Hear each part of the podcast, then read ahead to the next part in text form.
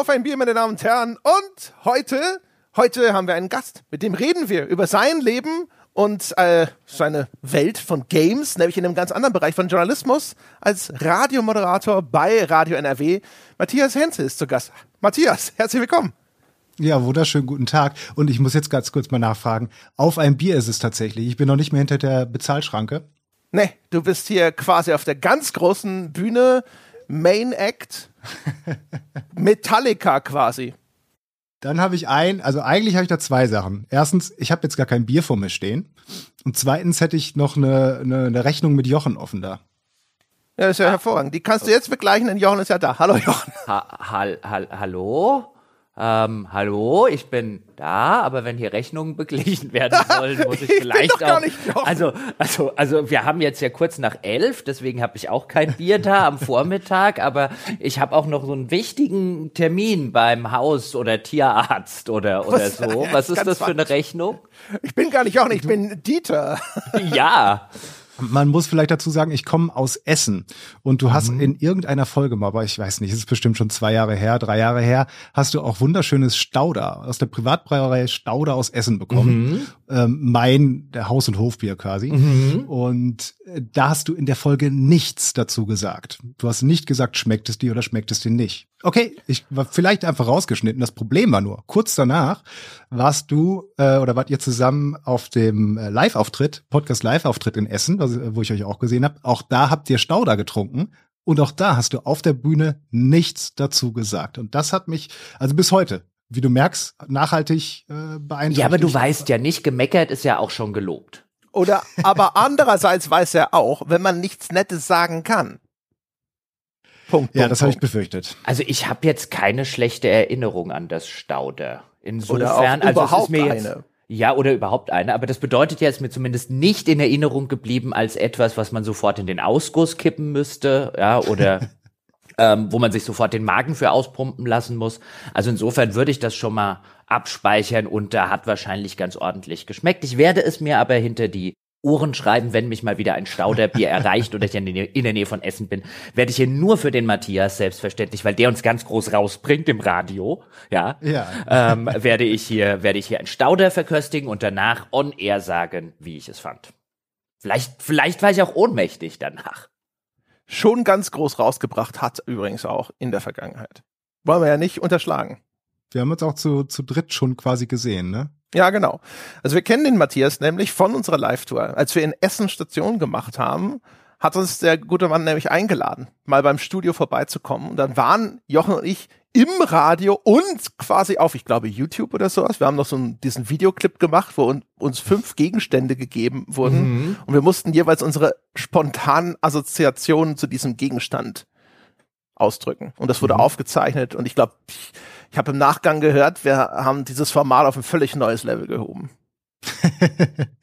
das war, das war auch so, das ist so, so, so ein kleines, äh, ja, das ist so mein Baby gewesen. Fünf für nannte, nannte sich das. Und äh, das, äh, ich glaube, ihr wart so mit die einzigen Nicht-Musiker oder Comedians, die jemals in diesem Format war. Ähm, und ich fand es total großartig. Ich war auch, ich muss auch gestehen, als ich euch da eingeladen habe, ich war erst so, so ein bisschen starstruck, weißt du?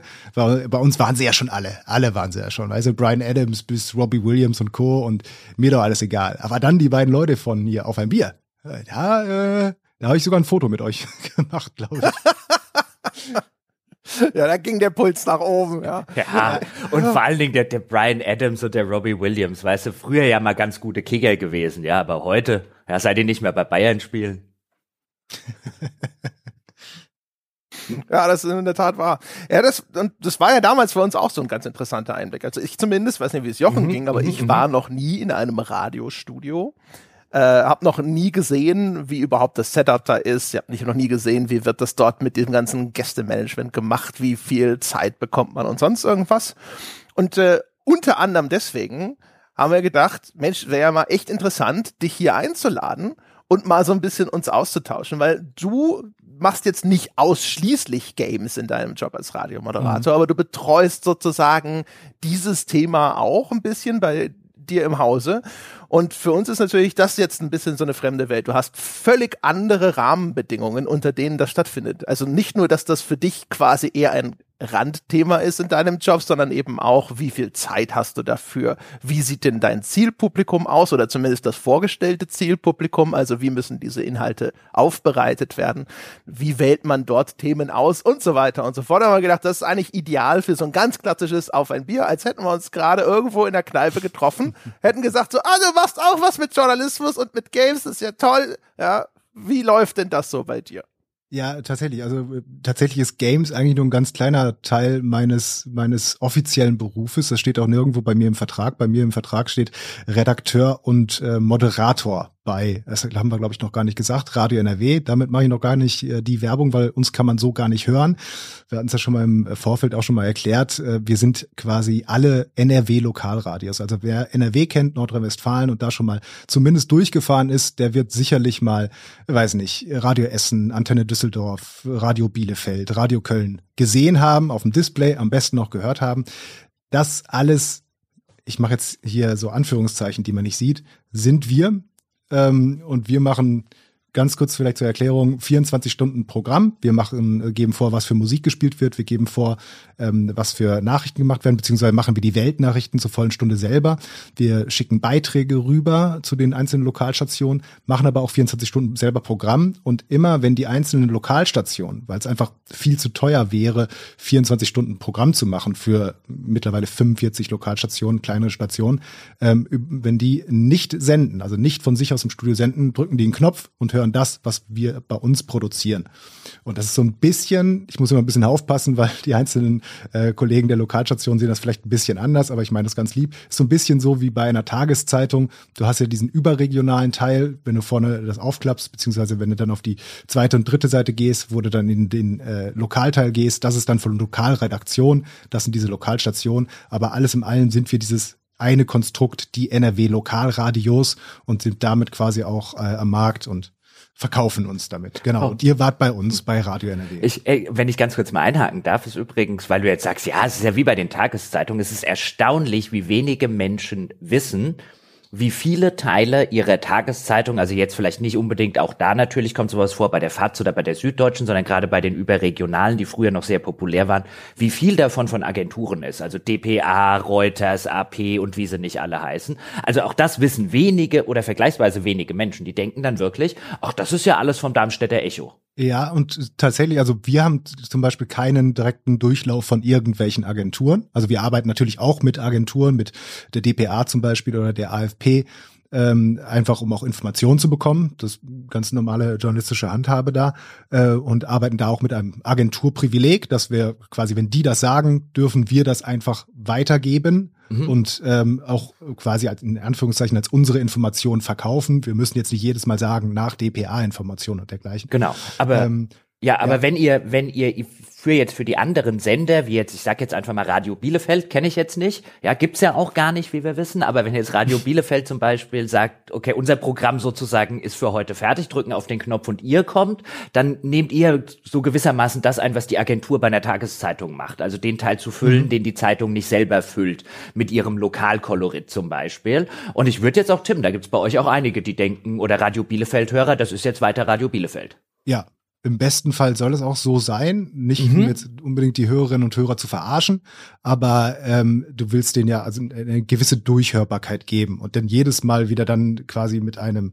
weiß nicht, Jingle und einer Stimme aus dem Off mhm. zu erklären und jetzt hören Sie das Rahmenprogramm für den mhm. NRW Lokalfunks wird das Radiohören da sehr, sehr anstrengend machen. Ähm, aber im besten Fall merkt es niemand. Wobei uns gibt es jetzt auch schon seit, boah, ich glaube, die ersten Lokalradios äh, sind, gibt seit 30 Jahren oder sowas, 25 Jahren.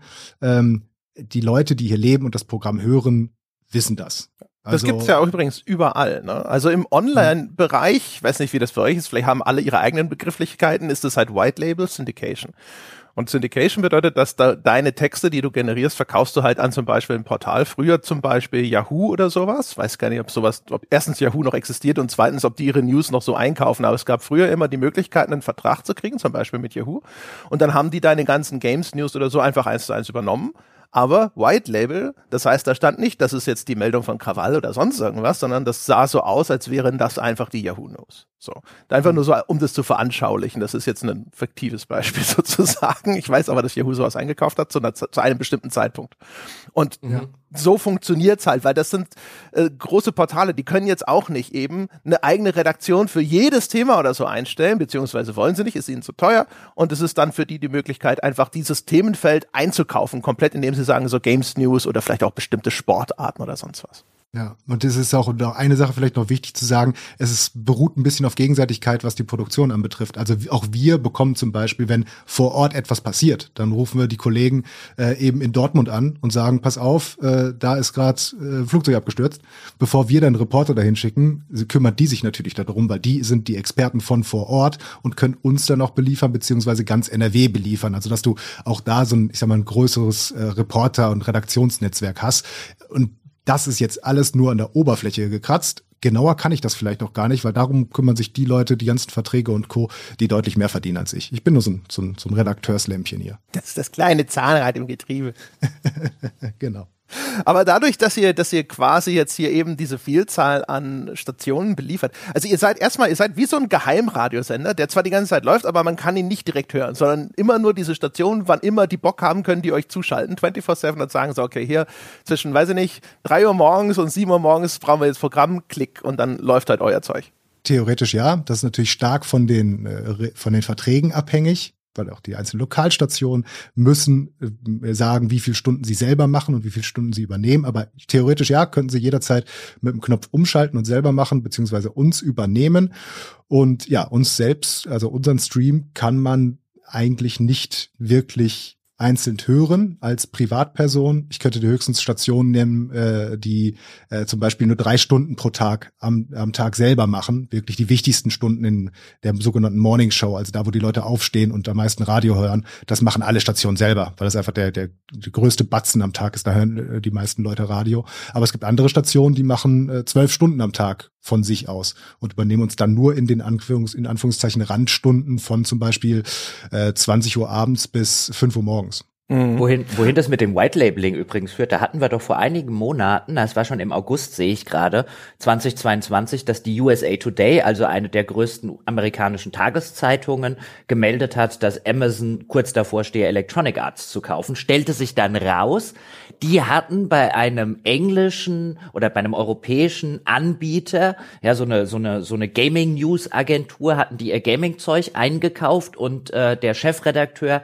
dieser Agentur, ähm, der hat gedacht, dass das irgendwie bevorstünde, weil es ihm angeblich eine Quelle erzählt habe, stellte sich dann natürlich als kompletter Mumpitz heraus, aber die USA Today stand ein bisschen blöd da, weil sie sich da eben auf die Content-Lieferanten verlassen hat und wahrscheinlich, weil die Menschen bei der USA Today dachten, ja komm, dann kaufst du da ein paar Gaming-News ein, was kann da schon passieren? Das habe ich, glaube ich, bei euch sogar mitbekommen. Ihr habt mal länger darüber gesprochen. In einem Magazin oder sowas von Sebastian. Ich fand es auch sehr, sehr witzig. Und ich meine, klar, das ist immer ein Problem, wenn du irgendwas einkaufst irgendwo. Und ähm, wir arbeiten ja auch so, dass wir, wenn wir etwas rausschicken, egal ob über unseren Stream, über unsere Antenne in Anführungszeichen, ähm, oder wir nur einen Beitrag rausgeben oder eine Reportage, die dann wieder gespielt wird, da muss alles stimmen. Mhm. Weil wenn da was falsch ist, dann mhm. sind im Endeffekt haben wir das Problem. Genau. Und das ist dann wieder wie so wie diese diese äh, Flowcharts, weißt du, was äh, alles Nestle gehört oder sonst irgendwas. Ne? Also wie stark sich so eine einzelne Meldung verbreiten kann, quer durch jetzt dem Eindruck des Lesers, Nutzers nach von, weiß ich nicht, Dutzende unterschiedliche Medienberichten das Gleiche und es wirkt so, als wäre das quasi unabhängig von zig Seiten bestätigt, aber es greift vielleicht alles nur auf eine Quelle zurück. Genau. Und was man hier auch sieht, wir wollten ja oder wollen ja dann heute auch im Anschluss oder im Laufe des Gesprächs vielleicht ein bisschen darüber reden, wie werden denn Spiele in der sogenannten General Interest Presse, also in der Nicht-Fachpresse, wie werden die so dargestellt? Und das zeigt hier ja auch, dieser Fall zeigt ja wunderschön, dass anscheinend so, so eine, so eine General Interest ähm, Geschichte wie hier USA Today halt da stand und wirklich, glaube ich, gedacht hat, naja, komm, das kaufen wir ein und das spielen wir auf unserer Plattform aus. Wie gesagt, was soll denn da passieren? Die haben einfach gar nicht, glaube ich, damit gerechnet, dass hier irgendwelche Wirtschaftsmeldungen reinkommen können, die große Unternehmen betreffen und das großes Buhai auslösen kann, sondern das wirkt auch, so wie das Ganze aufgesetzt ist, halt wie so typisch, wie André auch früher gesagt hat, weißt du, vor 20 Jahren oder so, ja komm, dann hat web.de für den Content oder gmx.de hat dann gesagt, komm, dann kaufen wir von dem und dem die Spiele-News ein. Ja, da haben wir einfach noch mehr Content auf unserer Seite. Was soll denn da passieren? Und dass die Branche ein bisschen erwachsen geworden ist und solche Meldungen daraus entstehen, das war anscheinend der USA Today auch schon bisschen neu zumindest. Ja, das ist aber auch so eine Geschichte. Also bei uns gab's, als ich angefangen habe beim Radio, das war 2009, da äh, habe ich relativ schnell den, den, den Spruch gehört, ich paraphrasiere jetzt auch nur so, dass ähm, Borussia Dortmund als, äh, oder alle Meldungen über Borussia Dortmund als Wirtschaftsmeldung gelten. Einfach aus dem Grund Aktiengesellschaft. Und wenn wir irgendeinen Unsinn erzählen, dann könnten wir rein theoretisch einen relativ großen Impact haben, der relativ viel Geld kostet. Und wir deshalb ein bisschen, sag ich mal, vorsichtiger sind, auch wenn es so eine reine Fußballmeldung ist. Das ist jetzt alles nicht ganz so krass, wie man, äh, wie man es vielleicht denken könnte, dass man sagt, bei jedem Ergebnis oder sowas müssen wir erstmal die Wirtschaftsredaktion fragen. Aber es bedeutet schon, dass wir bei bestimmten Themenbereichen, auch wenn sie gar nicht erstmal so aussehen, auch bei Videospielen eben, dann doch lieber gucken, okay, ähm, wir sind uns ziemlich sicher, dass das so ist. Es gibt genug Quellen im Netz, in Anführungszeichen, die seriös sind. Aber wir warten auch da lieber mal auf die Agentur. Sprich sowas wie Microsoft kauft Blizzard. Das hatten wir auch äh, im, bei uns in den Nachrichten drin, einfach weil es ein Riesending war. Äh, und das haben wir aber auch erst gemacht, nachdem es quasi über Agentur zu uns hinkam, weil wir da sicher sein konnten, okay, das stimmt. Oder wenn es nicht stimmt, dann ist nicht unser Problem. Das ist auch krass wieder, also eigentlich wieder so ein, ein weiteres Beispiel dafür, wie einfach durch, weiß ich nicht, die, sagen wir mal, den kapitalistischen Rahmen oder sowas, so eine Ungleichbehandlung dann aber auch wieder existiert. Ne? Also wenn jetzt irgendwie, weiß ich nicht, kleinerer Verein, der halt eben keine Aktiengesellschaft ist oder sowas, dann da sind die Vorsichtsmaßnahmen, die Filter sozusagen dann vielleicht wieder ein bisschen gröber eingestellt. Genauso wie jetzt in, weiß ich nicht, viel kleineren Maßstab, wenn ein kleiner Winz-Publisher äh, der in Deutschland keine Dependance hat, wo dich der PR-Manager anschreit oder sowas, ein Redakteur vielleicht auch weniger vorsichtig ist als bei Activision Blizzard. Ach, ich finde die kleine Publisher deutlich, deutlich besser äh, als jetzt irgendwelche großen Publisher. Ich meine, da kennt ihr euch besser aus, aber das ist, geht dann vielleicht. Du wirst ja auch nicht von denen angerufen. nee, das tatsächlich nicht. Nur von kleinen, von kleinen manchmal, aber dann auch nur, wenn sie sich gefreut haben, dass wir überhaupt mal was zu Videospielen machen. Ja. Also äh, man muss auch sagen, kleine Publisher schreien manchmal viel lauter als. Ja, genau. Publisher. Also es gibt es gibt gute große und es gibt schlechte kleine, könnte man so sagen. Also nur nur weil welche klein sind, sind sie nicht automatisch sympathische Leute. Und nochmal, also nur nur zur Sicherheit, nicht, dass es jemand falsch versteht. Selbstverständlich sollte das nicht so sein und selbstverständlich bemüht sich jeder Redakteur eigentlich immer alle gleich zu verhandeln. Aber ich sag nur, dadurch, dass die, wenn die Rahmenbedingungen anders sind und wenn es zum Beispiel sogar zusätzliche Kontrollfunktionen gibt, ne, jetzt wie in dem Dortmund-Beispiel, dann hm. kann sich sowas natürlich viel leichter einschleichen. Ja, und ich hoffe mal, Dortmund war richtig. Ich habe keine Ahnung von Fußball. Es war doch Dortmund, oder Jochen? Du hast ja bestimmt. Also ich meine, die sind ja die die Top-Clubs, äh, äh, so Bundesliga und so. Das sind letztlich alles ausgegliederte Kapitalgesellschaften, weil es anders schon längst gar nicht mehr geht. Ähm, aber ja, da siehst du halt auch sozusagen die Emanzipation, äh, die kapitalistische Emanzipation weg von dem schönen Verein, wie es früher gewesen ist, ähm, eben hin zu einem knallharten, äh, äh, zu einer knallharten Kapitalgesellschaft, die teilweise dann auch öffentlich, wie jetzt Dortmund wird ja auch öffentlich öffentlich gehandelt ähm, am Aktienmarkt und äh, wo man da aufpassen muss. Und da, da sehe ich schon auch die Parallele jetzt zu spielen in dem USA Today Beispiel, wo man jetzt halt auch gesehen hat, da haben sich handfest Aktienkurse auf diese Meldung, weil es dann ja auch hieß, die USA Today meldet das. Dann hast du erstmal eine vermeintlich seriöse Quelle dahinter und dann hast du sofort Bewegungen auf dem Aktienmarkt. Also da werden äh, Leute auch viel Geld verloren oder viel Geld gewonnen haben in einem kurzen Zeitraum, bis diese Meldung dann klargestellt oder wieder dir kassiert wurde, dass du da halt echt Auswirkungen hast. Das kann ich mir schon sehr, sehr gut vorstellen, wenn es halt um so viel Geld dann mittlerweile geht. Und vielleicht äh, sieht dann auch eine USA Today ein, dass sie das Thema vielleicht in Zukunft lieber mal ein bisschen selbst mit Experten beackern sollte?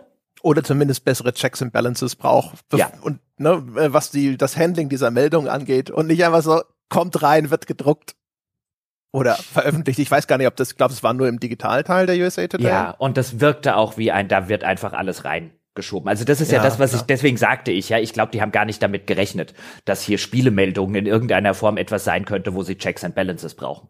Wahrscheinlich ja. ist auch die Reaktion der USA Today gewesen, dass sie diesen Dienstleister zusammengeschissen haben und von dem Checks and Balances verlangen. Nicht, dass sie selber ihr eigenes System in Frage stellen. Also da haben wir zum Beispiel auch auf unseren um, ähm, Homepages beziehungsweise die Homepages der Lokalstation äh, gibt es auch Bereiche, in denen automatisiert Artikel eingepflegt werden. Die sind aber, sage ich mal, alle ähm, äh, von der Agentur selber. Also wie Jochen vorhin das meinte, dass zum Beispiel in den Zeitungen einige Artikel direkt von der DPA kommen. Sowas bieten die auch für online an und für bestimmte Bereiche, sagen wir mal, keine Ahnung, äh, das Treffen der Verteidigungsminister der G7-Staaten heute im Live-Blog da sind wir nicht so nah dran wie jetzt die Kollegen von der DPA, die dann eben auch entsprechende Artikel direkt anbieten können. Und dann übernehmen wir etwas für so einen Fall direkt auch auf unserer den Homepages, hätten natürlich immer noch die Möglichkeit, das abzustellen, ähm, aber wenn da jetzt, jetzt ein Fehler passiert, wenn da jetzt Unsinn ge ähm, geredet wird, dann wäre auch die DPA verantwortlich und nicht wir.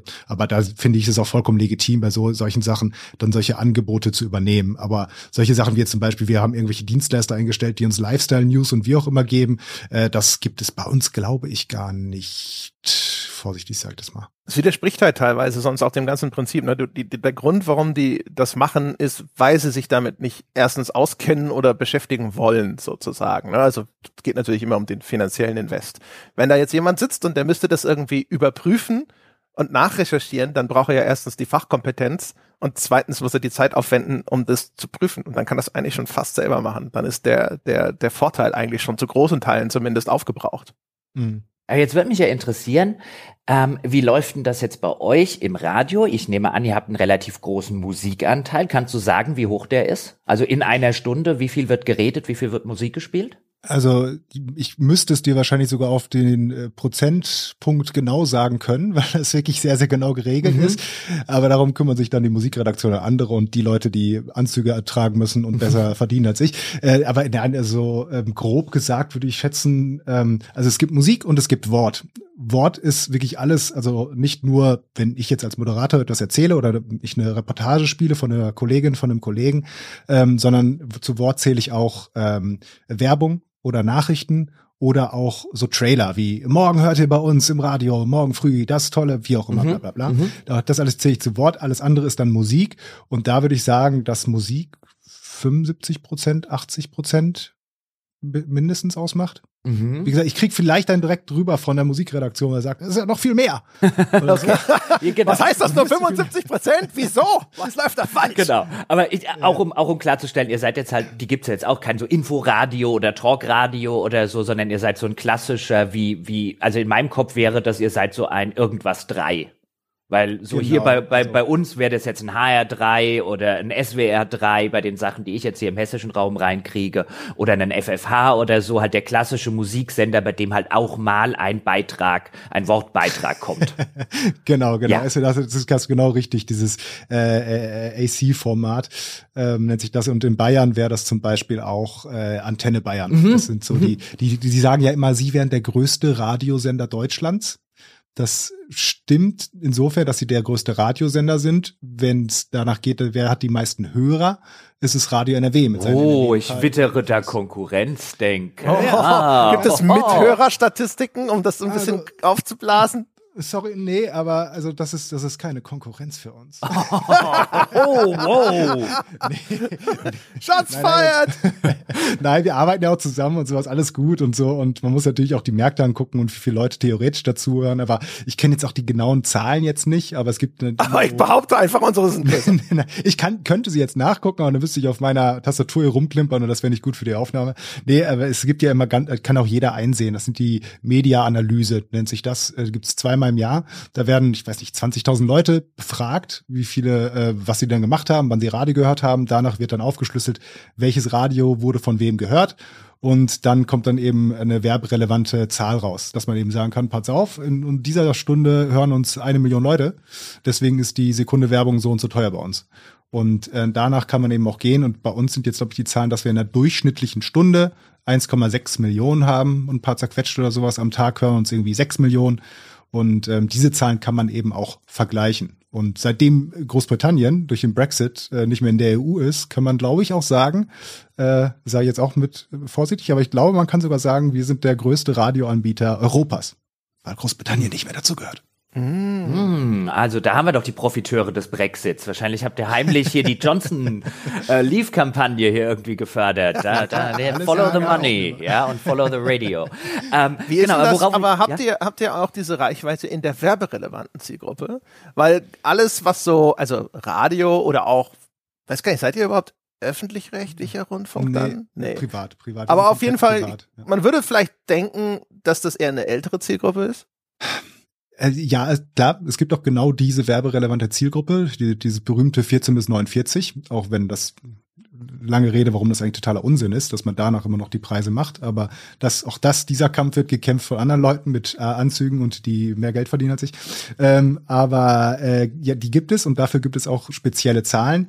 Die habe ich jetzt bloß gerade nicht auf dem Schirm und da ja. wüsste ich auch tatsächlich nicht, ob ich das so sagen darf. Aber weißt du, sind, äh, eure Demografie, wer, ist, ist der Radiohörer eher älter? Ist das eine Aussage, ja. wo, wo, du sofort irgendwie Stacheln kriegst und sagst, what the fuck, nein? Oder? Ja, man merkt dann, man merkt gerade schon, sage ich mal, in den letzten äh, zehn Jahren, vielleicht auch in den letzten fünf Jahren, dass so die, der Nachwuchs äh, sowohl bei den Hörern, aber auch als bei den Machern vor allen Dingen ähm, fehlt. Und der äh, Radiohörer es, es, es pendelt sich dann irgendwie häufig wieder ein, so dass mit mit 30, Mitte 30, 40, ähm, äh, zwischen 40, 50, dass da dann doch wieder mehr Leute dazukommen, die früher kein Radio gehört haben, weil sie einfach in anderen Umständen sind. Können wir auch wieder lang drüber reden, weil sie häufiger mit dem Auto zur Arbeit fahren, weil auf der Arbeit mehr Radio gehört wird immer noch.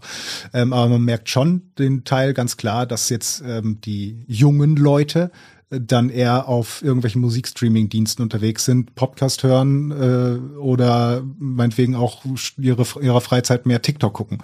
Ähm, also das merkst du schon. Es früher waren mehr jüngere Leute beim Radio als jetzt. Das kann man sagen, ja.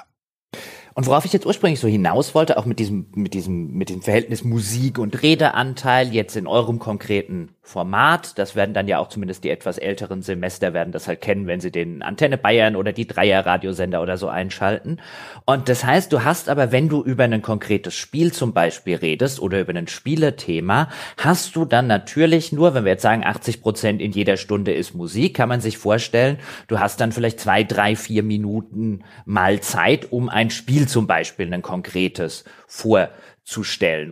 Und dann gab es einen Beitrag, ähm, zum Thema Sekiro, wo du Sekiro Shadows Die, äh, Die Twice vorgestellt hast bei euch auf dem Sender. Mhm. Und da hatte ich erst schon mal der Kollege, ähm, der dich sozusagen anmoderiert hat, ein anderer von euren Moderatoren, hatte ich schon mal so geil als Nerd vorgestellt. Ähm, mhm. äh, wo natürlich jetzt, ich meine, ihr kennt euch und da wird ein bisschen Gekappel untereinander dabei sein, aber wo es sofort für jemanden ähm, wie mich jetzt da draußen erstmal so klingt, okay, wir, wir klappern hier jetzt mal ein paar Gaming-Klischees ab, weil er dich irgendwie vorstellte, so mit den, mit den Worten, ja, und da kommt jetzt hier der Kollege, der mehr Zeit mit seiner Playstation verbringt als mit seiner Frau ähm, und dann leitet das halt in den, in den Beitrag über. Ähm, und wo ich schon gedacht habe, so ein bisschen, mm, mm, mm, so dieses typische, die General Interest Presse ähm, und die General Interest Leute, die da immer noch so ein bisschen mit ihren, mit ihren Vorurteilen äh, drauf hingucken.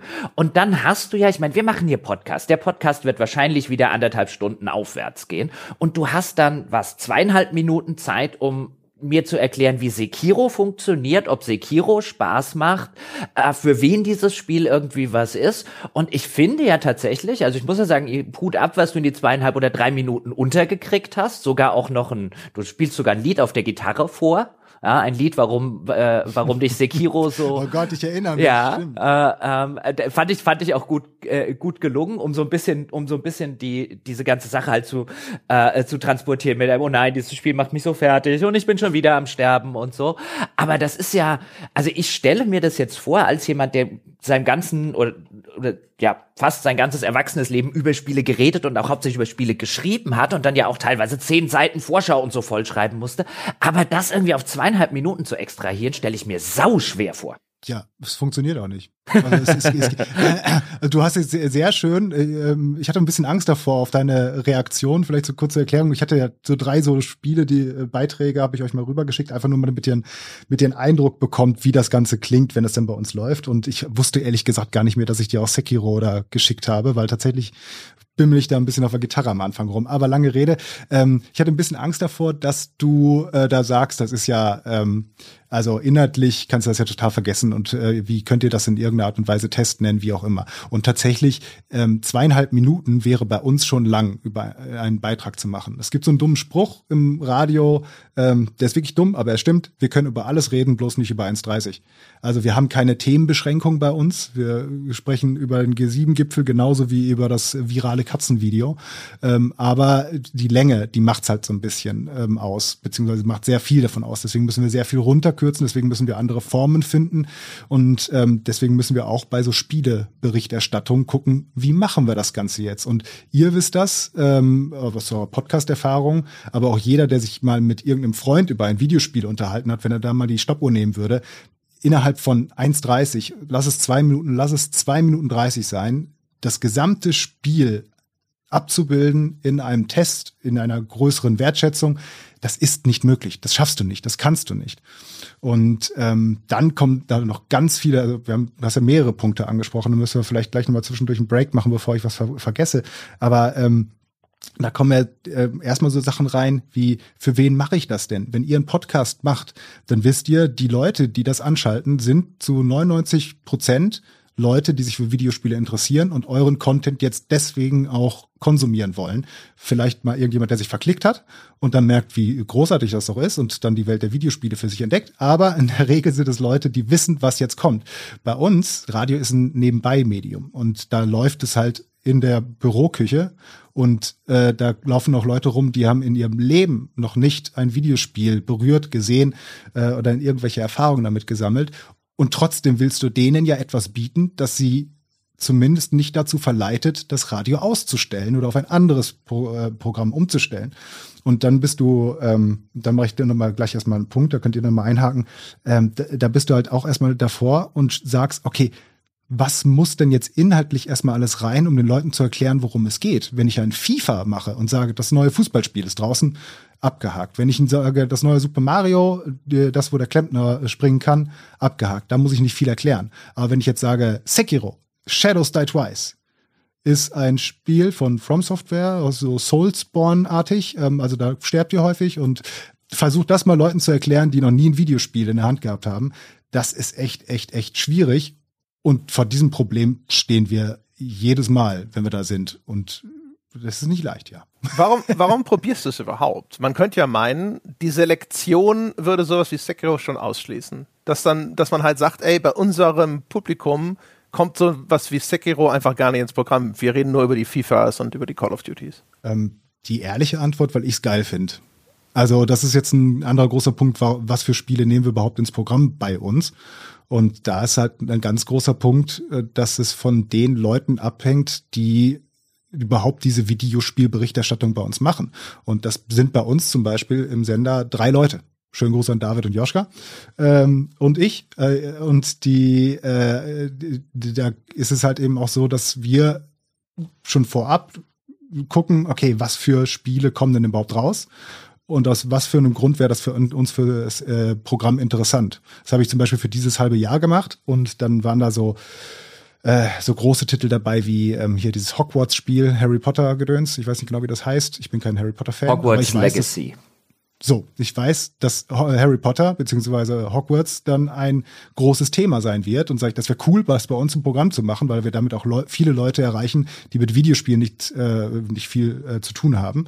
Ähm, genauso wie das neue Jedi Survivor äh, Star Wars Spiel, weiß ich auch, Star Wars ist eine fette Marke, machen wir immer, aber auch so Geschichten, ich habe gesehen, es kommt irgendein Robocop Spiel raus, wo ich zumindest mir das aufgeschrieben habe, könnte was sein, weil unsere Hörer viele davon sind mit Robocop groß geworden. Also es könnte auch was Interessantes sein. Und dann könnte, kommt da immer noch was dazu, einfach weil äh, wir unterschiedliche Interessen haben und sagen, ich finde das Spiel einfach geil. Ich habe Bock drauf. Und zu der Zeit, als ich Sekiro gemacht habe, kam ich, glaube ich, gerade aus meiner äh, Bloodborne Dark Souls Phase, wo ich mal viele Spiele in der Richtung gespielt habe, habe mich richtig auf das neue From Software Spiel äh, gefreut und ähm, wollte es machen und habe es dann einfach gemacht weil ich im Endeffekt auch so mittlerweile so ein Standing bei uns in der Redaktion habe, genauso wie meine beiden Kollegen, von denen ich ja gesprochen habe, dass wenn wir eben in die Redaktion gehen und sagen, dieses Spiel, das lohnt sich, dass wir das im Programm machen, dann dürfen wir das machen. In aller Regel. Ich finde ich finde das insofern interessant, weil das jetzt so eine Kernfrage ist, die ich eigentlich seitdem ich äh, Medien mache, beobachte, wenn ich mir eben die General Interest Presse äh, anschaue, ob das jetzt Print ist oder Radio oder Fernseh oder wo auch immer, wenn die sich bemüht, sich um das Thema Spiele äh, zu kümmern, dass die immer wieder vor diesem Problem stehen, wie du es gerade schön gesagt hast, für wen mache ich den Beitrag? Mache ich den Beitrag für den mehr oder weniger großen, bestimmt gewachsenen Teil meiner Hörer, zu, äh, Zuschauer, Leserinnen und so weiter, die mit dem Medium was anfangen können, weil dann sitzt man ja wahrscheinlich da und sagt, brauchen die das auch noch wirklich von mir?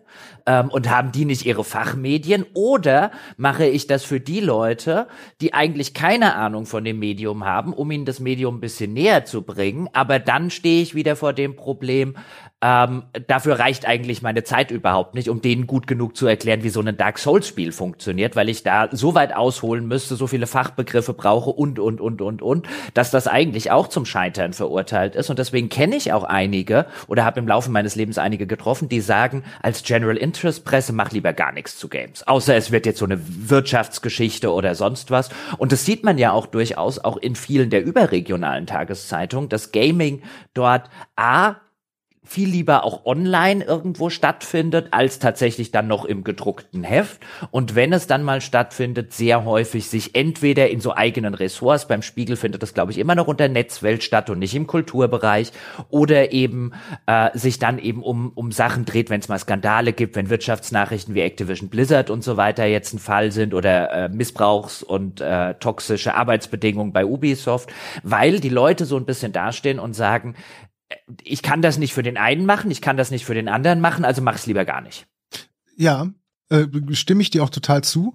Äh, ich glaube, das sind nur zwei, also zwei Sachen, die ich da jetzt irgendwie sehe. Also einerseits, wir machen ja Programm, sag mal ein Lifestyle-Programm. Wir reden über alles, was die Leute in irgendeiner Art und Weise interessiert.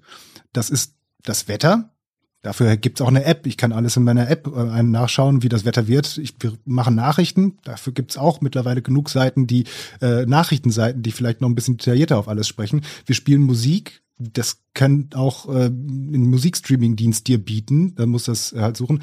Ähm, und, und, und. Wir machen aber, wir sprechen über alles, was in irgendeiner Art und Weise Leute interessieren kann. Und äh, ich sage jetzt nicht, dass wir über jedes Spiel sprechen müssen, weil wir jetzt der großen Gaming-Zeitschrift irgendwie Konkurrenz machen wollen. Aber ähm, ich sage, bestimmte Videospiele gehören halt zum Leben unserer Hörerinnen und Hörer dazu. Und sei es halt, weil die Eltern ihren äh, 14-jährigen Nerdjungen, in Anführungszeichen, ja, wir spielen ein bisschen mit Klischees, ähm, immer nur Fortnite spielen sehen, dann können wir auch über Fortnite mal sprechen. Und ähm, wir können aber genauso gut mit äh, den Leuten über das neue FIFA sprechen, die das Ganze nochmal spielen möchten, äh, weil sie das schon seit Jahren tun. Und das ist ein Problem, weil wir es nicht genau wissen, inwiefern sich die Leute da tatsächlich für dieses Produkt im Radio interessieren, weil das noch nie so genau abgefragt wurde. Ich bin bloß ein großer Verfechter davon zu sagen, pass auf, es kommt ein neues Star Wars Spiel raus, lass uns über das Star Wars Spiel sprechen, weil allein wenn ich dir erzähle, erzähle es, es gibt was Neues von Star Wars, weiß ich, dass es ein großer Prozentteil äh, unserer Hörerinnen und Hörer erstmal hinhört. Und auch ich zum Beispiel habe immer, wenn ich im Radio ähm, einen Bericht über Videospiele äh, gehört habe oder auch irgendwo anders auf irgendwelchen Medien, äh, die normalerweise nicht über Videospiele berichten, einen Artikel darüber gesehen haben, mein Interesse war erstmal immer geweckt, weil ich dachte, okay, da klicke ich mal drauf, da höre ich mal zu, mal gucken, was die dazu sagen und wie die das machen. Und in den seltensten Fällen dachte ich irgendwie, hm, das war jetzt aber, das war jetzt aber irgendwie mir zu wenig oder irgendwie so, sondern ich dachte eher so, hm, cool, äh, Videospiele sind so in der Mitte der Gesellschaft langsam an, äh, angetroffen, dass selbst die etwas darüber machen. Und ähm, ich finde, das ist ganz, also das ist keine Mission von mir, aber da denke ich mir immer so, äh, ich, ich, ich fände es halt cool, wenn jemand auch, wenn nicht ich jetzt im Radio arbeiten mhm. würde, sondern jemand anders und ich das einfach nur hören würde, wenn es einfach präsenter wäre in normalen Medien. Deswegen gefällt mir zum Beispiel der Sekiro-Beitrag auch gut, weil ich, als ich dann dich am Anfang gehört habe, wie du da auf deiner Gitarre schrammst und ein bisschen ein weinerliches Lied, wie schlimm das Spiel doch ist und wie oft du gestorben bist und so, weil ich halt dachte, ich glaube, das ist genau das, was eine General Interest Presse halt an der Stelle leisten muss, nämlich derjenige, der die From Software Spiele kennt, der findet sich wahrscheinlich in deiner äh, in deiner Litanei auch ein bisschen wieder, weil es ihm selber schon mal so gegangen ist. Und wer sie halt nicht kennt, der sagt zumindest, oh, das klingt gerade, was macht denn der da? Das macht mich neugierig drauf, weil klar, wenn du da jetzt anfängst mit einem, wir sind irgendwo im feudalen Japan und wir spielen da den und den und dann häufig sterben und wie eben die Blatt Bloodborne und die Dark Souls und so, dann verlierst du halt ganz schnell alle Leute, die sich, die sich damit nicht auskennen. Und ich fand, das war so eine, da hast du, da hast du einen guten Kniff gefunden, um das, glaube ich, für beide Gruppen interessant zu machen, wo ich gedacht habe, ah, ich glaube, der Mann weiß, was er tut. Also ich habe ja gedacht, seitdem der Lothar Matthäus bei NSYNC aufgehört hat, kann er einfach nicht mehr singen. ah, ich muss es mir nochmal anhören. Wenn ich fragen darf, wie ist denn das überhaupt entstanden? Also kam eines Tages dein Chef und hat gesagt, Leute, Games, großes Thema. Das müssen wir auch irgendwie abbilden. Oder ich würde, das ist meine Vermutung, ist es eher organisch gewachsen, weil einfach die Games-Enthusiasten bei euch irgendwo in der Redaktion gesagt haben, so, ey, lass doch mal Games, Games, Games, Games, Games, Games. ja, ähm, vielleicht ganz kurz kurz noch ein Satz zu dem, was Jochen gerade meinte. Ähm, tatsächlich ist das aber auch etwas, worauf wir auch immer achten bei zwei Minuten Beitrag produziere es so, dass du es auch durchhören kannst. Also mach ein bisschen Musik drunter, cool verpacken, coole Töne, dass im schlimmsten Fall, wenn sich Leute gar nicht dafür interessieren, zwei Minuten ein nettes Audio-Bett in irgendeiner Art und Weise läuft und deswegen die Leute nicht abschalten. Deswegen halt auch solche Produktionen. Äh, aber zu deiner Frage, ähm, ja, ich ich glaube so ein bisschen tatsächlich beides. Also ich kann mich, ähm, wo du gerade meintest, ist der Chef irgendwo mal gekommen, an ein, zwei Situationen tatsächlich erinnern, wo ein ehemaliger, also Ex, Ex Ex-Chef, glaube ich, mittlerweile haben wir schon ein paar Nachfolger, ähm, genau mit solchen äh, ähm, so herangegangen ist und gesagt hat, hey, ihr jungen Leute, ihr äh, spielt auch Videospiele und ich weiß, du spielst auch Videospiele, ist das vielleicht nicht auch etwas für unser Radio? Ähm, tatsächlich gab es dann mal solche, der Boomer kommt runter und äh, sagt, äh, lass uns doch auch mal darüber was machen bei uns im Programm Situation. Aber insgesamt ist das eher organisch gewachsen. Also wir hatten auch schon Videospielberichterstattung bei uns im Programm, bevor ich da war. Äh, ähm, die hm, ich, ich aus dem heutigen Gesichtspunkt doch arg kritisieren würde. Also das ist schon länger her und damals war es echt so gang und gäbe, gibt es immer noch bei vielen Radiostationen, dass dann äh, immer zum Beispiel so getan würde, als würde innerhalb von zwei Minuten dieses Spiel wirklich gerade live gespielt mit der jeweiligen Moderatorin, mit dem Moderator. Und jeder, der sich nur ansatzweise mit Videospielen auskennt, weiß, dass das komplett gefaked war. Auch so ein geiles Skript, so, oh Matthias, was spielst du denn da gerade?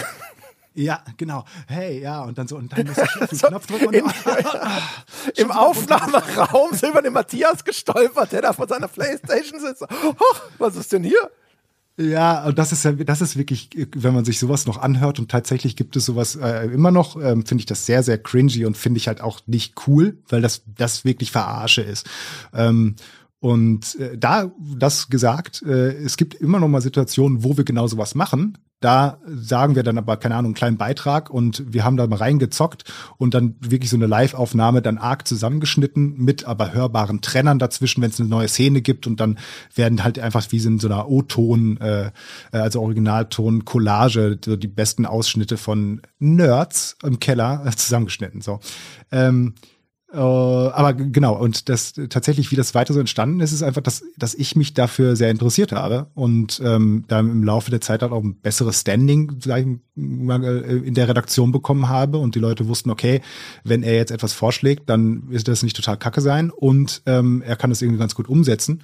Und ich mich da selber dann auch wirklich dahinter gehangen habe, mit ein, zwei anderen Kollegen auch noch und wir dann auch über das Ganze dann mal drüber gegangen sind, okay, wie können wir denn eigentlich Videospiele abbilden? Und ähm, haben dann irgendwann mal zu, äh, gesagt, okay, wir können jetzt keinen richtigen Test machen, wir können den Leuten aber in der Regel sagen, ist das Ding cool oder ist das Ding uncool und was ist denn zum Beispiel neu? Und so ein FIFA-Beitrag, der beginnt bei uns auch standardmäßig jedes Jahr. Gut, dieses Jahr nicht, gibt ja kein richtiges FIFA mehr, zumindest nicht von EA. Ähm, aber so, so ein Fußballspiel-Beitrag, Schrägstrich FIFA, beginnt immer ähm, mit sowas wie, ja, wir spielen wieder Fußball auf der Videospielkonsole wie immer. Wir wissen, dann wissen wir alle Bescheid. Und dann konzentrieren wir uns nur darauf, was ist denn jetzt neu? Und sind diese Neuerungen interessant genug, dass ich das neue Spiel auch kaufen muss? Oder sind es nicht, dass man sich um ein paar Punkte daneben konzentriert? Und ähm, ja, so äh, wächst das tatsächlich organisch. Und dann kommen immer mal Leute dazu, die Bock haben auf Videospiele und ähm, dann auch wirklich Interesse daran haben. Und dann findet man auf einmal einen Nachrichtenredakteur, dem man das überhaupt gar nicht zugeschrieben hätte, der dir auf einmal dann irgendwann erzählt, was er gerade zockt. Und dann guckt man, dass er dann vielleicht in, auch mal über das nächste Videospiel aus seinem Lieblingsgenre etwas macht, weil es sind ja alles Tausendsasser bei uns im, im Privatradio, die nicht nur Nachrichten können, sondern meinetwegen auch lebhafte Reportagen oder Beiträge äh, produzieren können. Wie ist denn da das, das Standing von dem Thema? Also gibt es jetzt irgendwie so richtig so die Games Task Force oder so, oder ist das was, das passiert nebenbei? Also wenn ihr jetzt irgendwie auf einmal einen Monat aufhört, über Games zu reden, kommt dein Chef sofort runter und sagt, was geht ab, wo sind unsere Games-Inhalte oder kriegt ihr das gar nicht mit? Äh, doch, der kommt mal vorbei, weil das halt auch sehr dankbare Beiträge sind, weil wir müssen ja sagen, so ein Beitrag, wenn ich den produziere, dann kann der in der Woche schon ein paar Mal laufen, ne? und der denkt sich, ach, an dem Tag in der Nacht, in der, wo wir so viele Wiederholungen spielen, da wird sich doch so ein Beitrag ganz gut machen. Nee, ähm, äh, tatsächlich, äh, es wird nachgefragt, wenn wir länger nichts machen, aber ähm, es gibt jetzt keine, keine, sag ich mal, redaktionelle ähm, Draufsicht, die pro Woche einen Games-Beitrag fördert, äh, fordert. Ähm, anders zum Beispiel immer noch, wobei finde ich, wie gesagt, sehr, sehr nah das Ganze ist vom The Thema bei Filmen Beiträgen, die wir haben. Da haben wir ganz klar, ich glaube, drei oder vier Beiträge pro Woche, wo wir die neuen Kinofilme angucken, die neuen Sachen, die es zum, zum Streamen gibt und all sowas, oder die eine neue Serie vorstellen. Das ist was ganz strikt, so ein striktes Korsett, Korsett gibt es bei den Spielen nicht. Ähm, und ich bin dann irgendwann dazu übergegangen, dass inoffiziell, wirklich inoffiziell zu leiten, indem ich dann äh, halt sage, pass und mit den Kolleginnen und Kollegen abzusprechen, die dann eben auch meistens umsetzen und dann eben zu schauen, okay, was kommt denn innerhalb der nächsten sechs Monate raus? Was ist für uns interessant? Was sollten wir auf jeden Fall machen? Und was wäre cool umzusetzen? Und dann kann es mal vier Beiträge im Monat sein. Es kann aber mal sein, dass wir einen Monat überhaupt gar nichts dazu machen, weil wir einfach nicht die Zeit dazu haben. Mhm. Wie organisiert ihr denn das? Habt ihr eine Themenkonferenz, wo alle zusammensitzen und dann musst du irgendwie pitchen und dann, weiß ich nicht, werden deine Games-Beiträge irgendwie abgeschossen oder genehmigt oder wie funktioniert denn das? Kannst du da einfach machen, was du willst? Musst du einfach nur fünf Beiträge die Woche abgeben, dann sind alle zufrieden. Äh, also mittlerweile kann ich fast machen, was ich will, tatsächlich das aber auch wirklich, ähm, würde ich in dem Bereich sagen, einfach eine Besonderheit, weil ich seit ein paar Jahren einfach, so doof das klingt, einfach bewiesen habe, dass was ich abliefer nicht doof ist. Auf der anderen Seite gibt es natürlich für alles und jeden Konferenzen und wenn es jetzt auch mal etwas Größeres ist, also ich erinnere mich zum Beispiel über die äh, Berichterstattung, als die PlayStation 5 rauskam, wo wir vor Release zum Beispiel eine PlayStation 5 zugeschickt bekommen haben von Sony und ich den da gepitcht habe, Leute, lass uns was dazu machen, weil diese neue Konsolengeneration ist für sehr viele Leute sehr wichtig und sehr viele Leute werden sehr lange Zeit keine PlayStation 5 in den Händen haben, auch nicht zu Weihnachten, äh, was jetzt vor der Tür steht. Und da haben wir dann äh, nochmal extra drüber gesprochen, okay, äh, wie machen wir das im Programm? Wir machen nicht nur einfach einen Beitrag, sondern ich komme ins Studio und bin da tatsächlich dann mal live mit den Moderatoren und teste in Anführungszeichen die Konsole, indem ich sie einfach nur mal vorstelle und zeige und wie auch immer. Einfach nur, weil das ein, in dem Moment etwas Besonderes war, auch bei deutschen Medien überhaupt so eine Konsole in den Händen zu haben. Ähm, ansonsten äh, wird aber auch selbst, wenn ich etwas produziere, geht das nie auf Antenne, ohne dass es nicht mindestens noch zwei andere Leute irgendwie gehört haben, ähm, auch weil ich das so will. Also weil ich dann immer noch mal gucke, verliere ich mich hier irgendwo oder ist das halt auch verständlich für Leute, die überhaupt keine Ahnung von Videospielen haben, ist es trotzdem noch nett anzuhören. Ähm, also dass dann nicht dass einfach nur irgendwas reingeschoben wird von mir, weil ich jetzt gerade das Standing habe ähm, und dann das irgendwo gesendet wird. Das machen wir bei allen anderen Beiträgen auch nicht. Also da gibt's ja immer mindestens vier Augen Prinzip, vier hm. Ohren Prinzip, wie muss man sagen? Wonach, wonach wird denn das bemessen und bewertet? Also weiß ich nicht, so diese winzigen, winzigen anderthalb Minuten Beiträge, gibt es dafür eine Quote? Geht es nach Feedback? Also wonach wird denn beurteilt? Weil du vorhin sagtest, die Leute wissen, das, was du da produzierst, das ist gut, das ist kein Quatsch oder sonst irgendwas. Und da ist jetzt die Frage, was sind denn die Kriterien, an denen deine Arbeit da überhaupt bemessen wird? Also jetzt intern quasi? Dass sie, genau. dass sie das, ähm, die hören sich's an und sagen, ich habe Spaß dabei, das zu hören oder nicht. Also im, im Zweifel könnten sie mal eine Rückfrage stellen, wenn es jetzt irgendwie faktenbasiert äh, Geschichten sind, aber die hast du ja meistens bei einer, bei einer Beurteilung eines Videospiels nicht. Und ähm, ich habe dir, glaube ich, auch schon mal gesagt, ich für meinen Teil will eigentlich keine schlechten Spiele on air haben. Ähm, nicht, weil ich jetzt sagen, nicht, das soll nicht heißen, dass ich alles hochjubel, sondern eigentlich nur die Dinger äh, an er haben möchte, die in irgendeiner Art und Weise cool sind, was den Leuten Spaß macht, was ein gutes, gutes Gefühl gibt, ähm, was äh, irgendwie ein tolles Spiel ist. Und äh, dann sind die Beiträge meistens ja auch so aufgebaut, dass sie nett zu hören sind, vielleicht mal mit einem Witz drin, vielleicht mal mit äh, irgendwie so einem kleinen Gag, wo ich was auf der Gitarre spiele. Und dann frage ich am liebsten Leute, wie zum Beispiel meine Frau, die arbeitet auch beim Radio, hat aber nicht viel mit Videospielen zu tun. Ähm, wenn die das, den Beitrag hört und sich irgendwie gut unterhalten fühlt, ohne viel verstanden zu haben, dann ist das schon mal ein Kriterium, das man sagt, ja super. Schlimmstenfalls läuft das Ding halt durch und äh, die Leute haben irgendwie was Nettes gehört. Und sie wissen vielleicht noch nicht mal warum. Aber nice, aber das heißt, es ist gar nicht jetzt irgendwie so dieses knallharte, so, keine Ahnung. Die, die, die, die Zuschauer, die Abschalt- und um Radiowechselquote geht immer hoch, während wir über Games sprechen. ja, so geht das nicht. Wir brauchen mehr Musik oder sonst irgendwas, sondern das ist im Grunde genommen, klingt, klingt zumindest relativ idyllisch noch. So nach dem Motto, ja, ist ein guter Beitrag. Den senden wir. Ja, aber das, das, das hängt halt doch eben echt viel davon ab, gerade beim Radio, auch bei der ähm, äh, wie gesagt, bei der Programmierung des gesamten Programms ähm, sind wir natürlich auf, haben Tausende von Daten und äh, haben ta Tausende von Umfragen werden gemacht und äh, diese Media-Analyse, von der ich schon gesprochen habe, wo äh, Zehntausende Leute angerufen werden und gefragt werden, wann sie welches Radio gehört haben.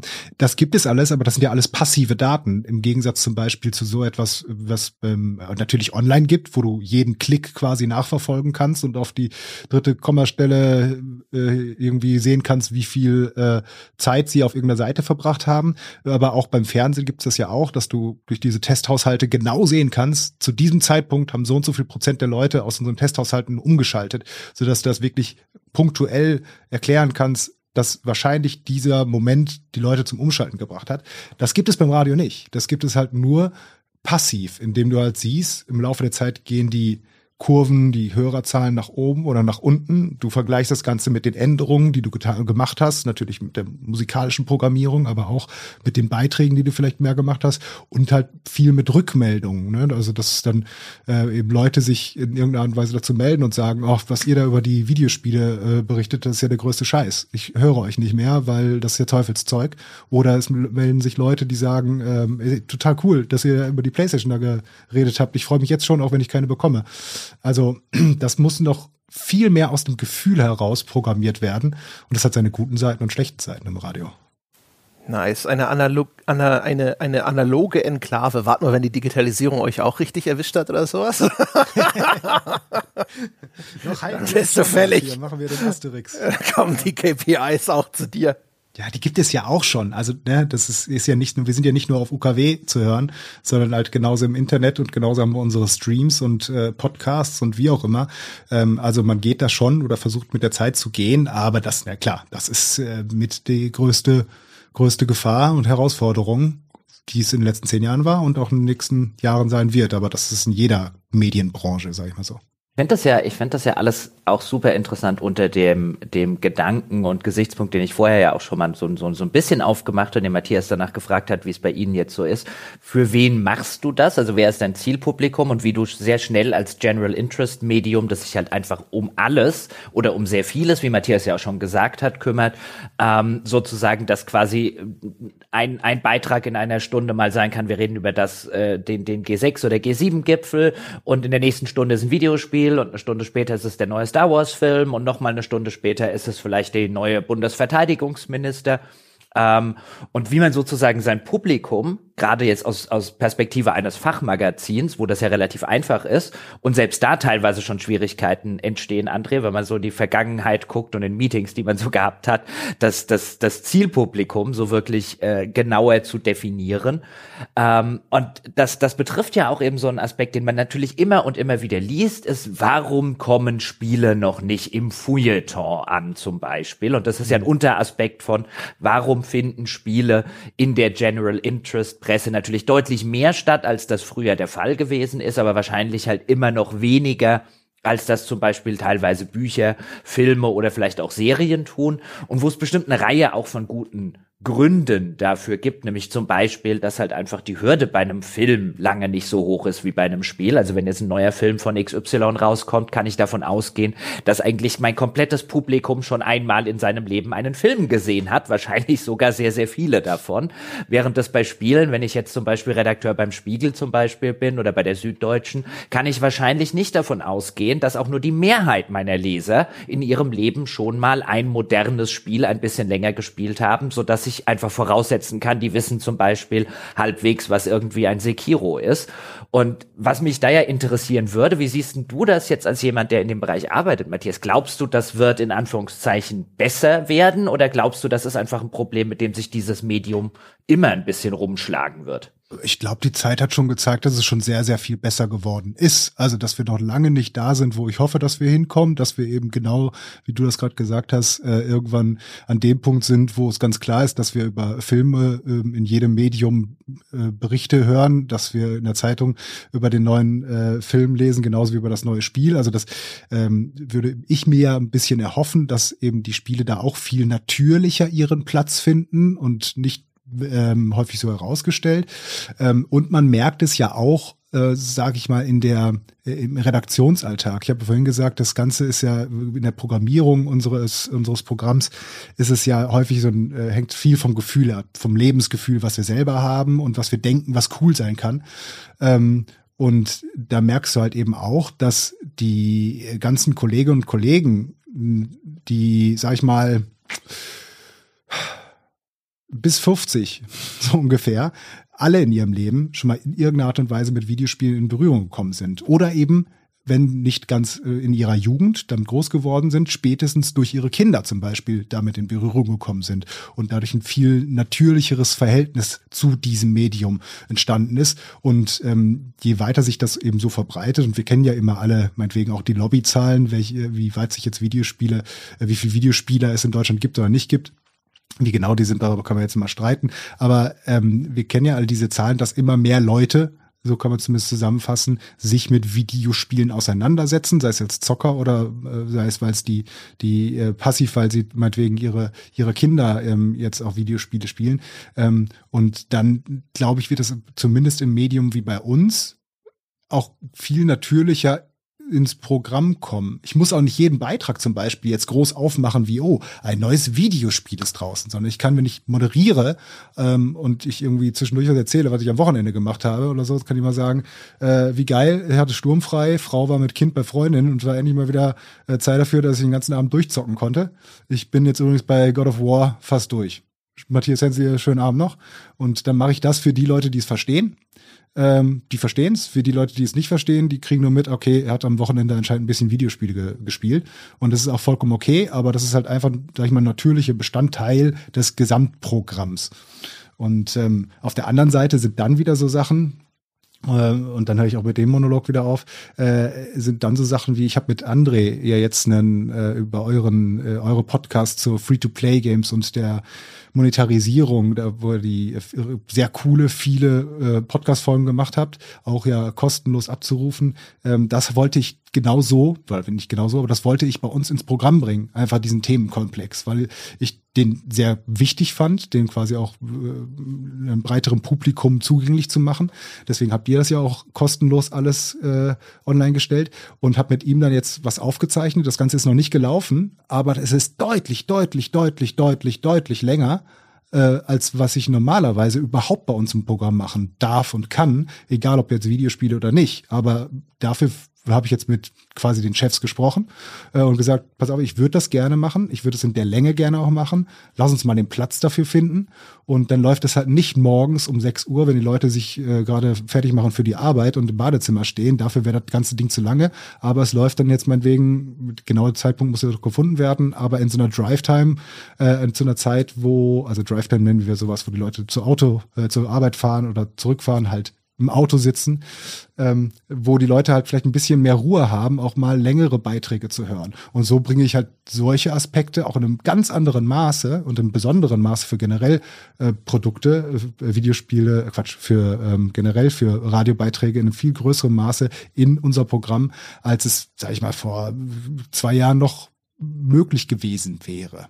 Gibt's da noch mehr so Kategorien, wie, wie ihr den Tag einteilt. Also, dass man, und was man da für Schlussfolgerungen daraus zieht, dass man sagt, okay, weiß nicht, morgens um sechs, die Leute wollen vielleicht noch die Nachrichten hören, aber ansonsten, die sind noch nicht richtig wach. Ja, äh, keine Ahnung, die wollen vielleicht was Aktivierendes, aber die wollen bestimmt noch keine komplexen Gedanken hören und das machen wir dann und so. Gibt's da noch mehr? Da, oh, da gibt es sogar ganz, ganz viel. Und wenn ich zu den Leuten gehören würde, die Anzug tragen und viel mehr Geld verdienen, dann könnte ich das wahrscheinlich auch im Detail alles erklären. Aber grundsätzlich ähm, ist es das, was du dir mit so einem gesunden Menschenverstand dir selber irgendwie ähm, vorstellen kannst. Also es, es gibt, jede Stunde ist in irgendeiner Art und Weise eingeteilt in so etwas. Also zum Beispiel die klassischen Morning-Shows. Das ist das, wo die Leute am meisten Radio hören, wo es am wichtigsten ist, weil im Moment ist es halt einfach, die Leute hören Radio zum Aufwachen, zum Zähneputzen, beim Frühstück, auf dem Weg zur Arbeit Arbeit. Dann gibt es halt diese, diese, ähm, ich weiß nicht genau, wie man es nennt, Work-Zeiten. Das ist halt, das äh, Radio wird im Büro angemacht und alle müssen sich auf einen Radiosender verständigen. Deswegen wird das genommen, was am wenigsten wehtut, meinetwegen, äh, um es böse zu formulieren. Dann gibt es die Zeiten, wo die Leute wieder von der Arbeit zurückfahren, die klassischen. Und dann gibt es die Zeiten, wo die Leute abends zu Hause sind und nur selten Radio hören. Und die, die Radio hören, ähm, ganz bewusst dein Programm hören, wo du dann sagen kannst, also so Special Interest Geschichten, äh, die kannst du eher mal am Abend setzen oder in der Nacht weißt du auch ganz genau. Also wenn ich nachts um ein Uhr moderiere, dann weiß ich, wer mich hört. Ich nämlich in der aller Regel Leute, die jetzt gerade auf sein müssen. Sei es, weil sie jetzt arbeiten im Krankenhaus, weil sie Taxi fahren oder weil sie sich äh, zu Hause im Homeoffice noch irgendwie ein Projekt fertig kriegen müssen. Und die muss ich dann in irgendeiner Art und Weise begleiten. Und ähm, so wird das äh, total auch das Programm danach gestrickt, dass du halt sagst, morgens schnell informieren, ein bisschen Unterhaltung haben, den Leute gute Laune machen äh, und äh, die richtig harten Themen, äh, die machst du dann vielleicht eher so in der Mittagszeit und genauso wird dann so ein, so ein Radioprogramm dann auch gestrickt. Aber auch das ist halt ein, äh, durchlebt immer wieder Moden und beziehungsweise gibt es da ganz viele Beraterfirmen, die tausend Untersuchungen machen und jetzt festgestellt haben, dass es doch besser ist, das und das zu machen. Ähm, aber kommt dort alles drauf zurück, dass man im Endeffekt sagt, ja, viel ist halt immer noch Gefühl. Ich muss da mit Gefühl rangehen, wie ich mein Radio ordentlich programmieren, zu programmieren habe. Das war echt interessant. Also du hast ja auch vorhin, das klang fast so, als ob es gar nicht mal so wichtig ist, was ist der Content, also von diesem Zielgruppengedanken her, was ja Jochen auch äh, so ein bisschen nachgefragt hat. Ne? Ja, wie stellt man sich denn jetzt so einen Hörer vor oder sonst irgendwas? Wie sollte denn aussehen? Was bringt er an Vorwissen mit? Was hat er für Interessen? Sondern dass es vielmehr um die Form geht. Also so nach dem Motto, ähm, äh, das muss einfach so unterhaltsam sein in der Art, wie es aufbereitet ist. Und es muss so niedrigschwellig sein, dass es völlig egal ist, ob sich das Thema interessiert. Ich mache das halt einfach so, dass du zumindest nicht den Kanal wechselst. Ja, ja, das ist, äh, ist also natürlich ist viel Handwerk dabei, ne? Und ähm, die Klassiker, jemand, der bei uns in irgendeiner Art und Weise was spricht, das, der muss erstmal, das muss gut klingen. Wenn nur hat irgendwie jemand was, was irgendwas vorliest, wenn jemand auf der Straße triffst und der soll jetzt einen Text vorlesen, ähm, das wird in der Regel nicht gut klingen. Also das erstmal zu, zu lernen, äh, zu präsentieren und das irgendwie so rüberzubringen, das ist natürlich viel Handwerk. Ähm, inhaltlich ähm, muss das natürlich alles Hand und Fuß haben. Und es gibt halt auch, gibt halt auch bestimmte Pro, ähm, Sachen, die äh, da steht quasi der Inhalt über der Form. Beispielsweise, also nicht, das Interview mit dem Bundeskanzler. Das ist halt schon dickes Ding. Und auch wenn er Kacke spricht, ähm, das, da wirst du jetzt keine Musik drunter legen und da irgendwie zwischendurch noch irgendwelche Soundeffekte reinballern äh, oder so, nur um das ein bisschen durchhörbar zu machen, sondern da steht einfach der Inhalt darüber, genauso wie äh, wenn es irgendeine Lage gibt, also irgendetwas ist passiert und wir sind vor Ort, dann ist das natürlich der, der inhaltliche Aspekt viel wichtiger erstmal, ob denn äh, meinetwegen auch die Qualität super ist. Und dann nehme ich halt auch mal den Reporter per Telefon nur dran, weil gerade das Internet ausgefallen ist. Ähm, aber generell, wenn ich's, wenn ich's kann, dann ähm, will ich halt, dass jeder Wortanteil bei uns so produziert ist, dass er im Zweifel halt auch einfach nur cool klingt, im, weil ein Radio eben nebenbei Medium ist und das eben schön verpackt ist, wie wir sagen, mit einer schönen Musik, mit einer gut, gespro gut gesprochen das Ganze ist und ähm, dass sich auch irgendwie rund ins Gesamtprogramm einfügt und deswegen auch nicht zu lang ist, weil wenn das Ding länger als zwei Minuten ist, dann fängt es irgendwann auch im Hintergrund an zu nerven und man hat den unterbewussten Wunsch, wieder Musik zu hören.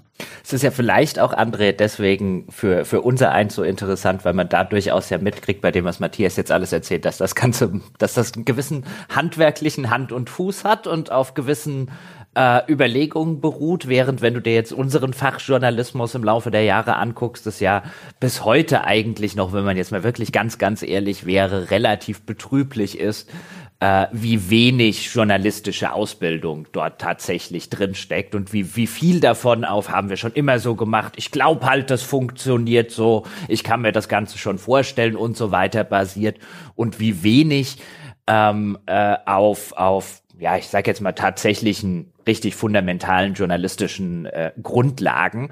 Ähm, also gerade jetzt zum Beispiel was, was, was Artikel oder so angeht. Ich meine, der Testbericht eines Magazins hat sich in vielen Fällen nicht nennenswert verändert, seit äh, die Powerplay oder so, die die ASM die ersten Testberichte geschrieben haben. Klar, teilweise länger geworden, andere Formulierungen, wird anderer Wissensstand oder so vorausgesetzt, aber das, dass man wirklich zum Beispiel, wie jetzt, keine Ahnung, eine Tageszeitung, eine gute zum Beispiel hingeht und auch beim Artikelaufbau darauf darauf aufpasst, dass sie sowas wie eine Nutgraph und so weiter hat, also so Dinge aus dem aus dem Journalistensprech sozusagen und wie ist ein guter Artikel aufgebaut.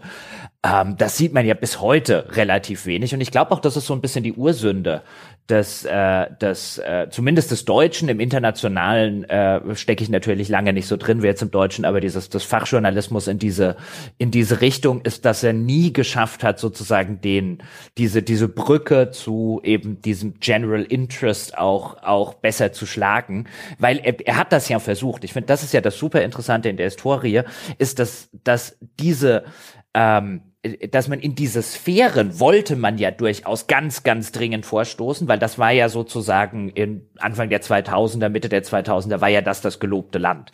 Wir wollen ja nicht mehr. Wir haben jetzt ja diese werberelevante Zielgruppe, die ja Matthias vorhin auch schon erwähnt hat. Wir haben ja ganz, ganz viele ähm, durchaus gut situierte junge Männer, wir kriegen die nur nicht an irgendjemand anderen als an die Spielehersteller verkauft.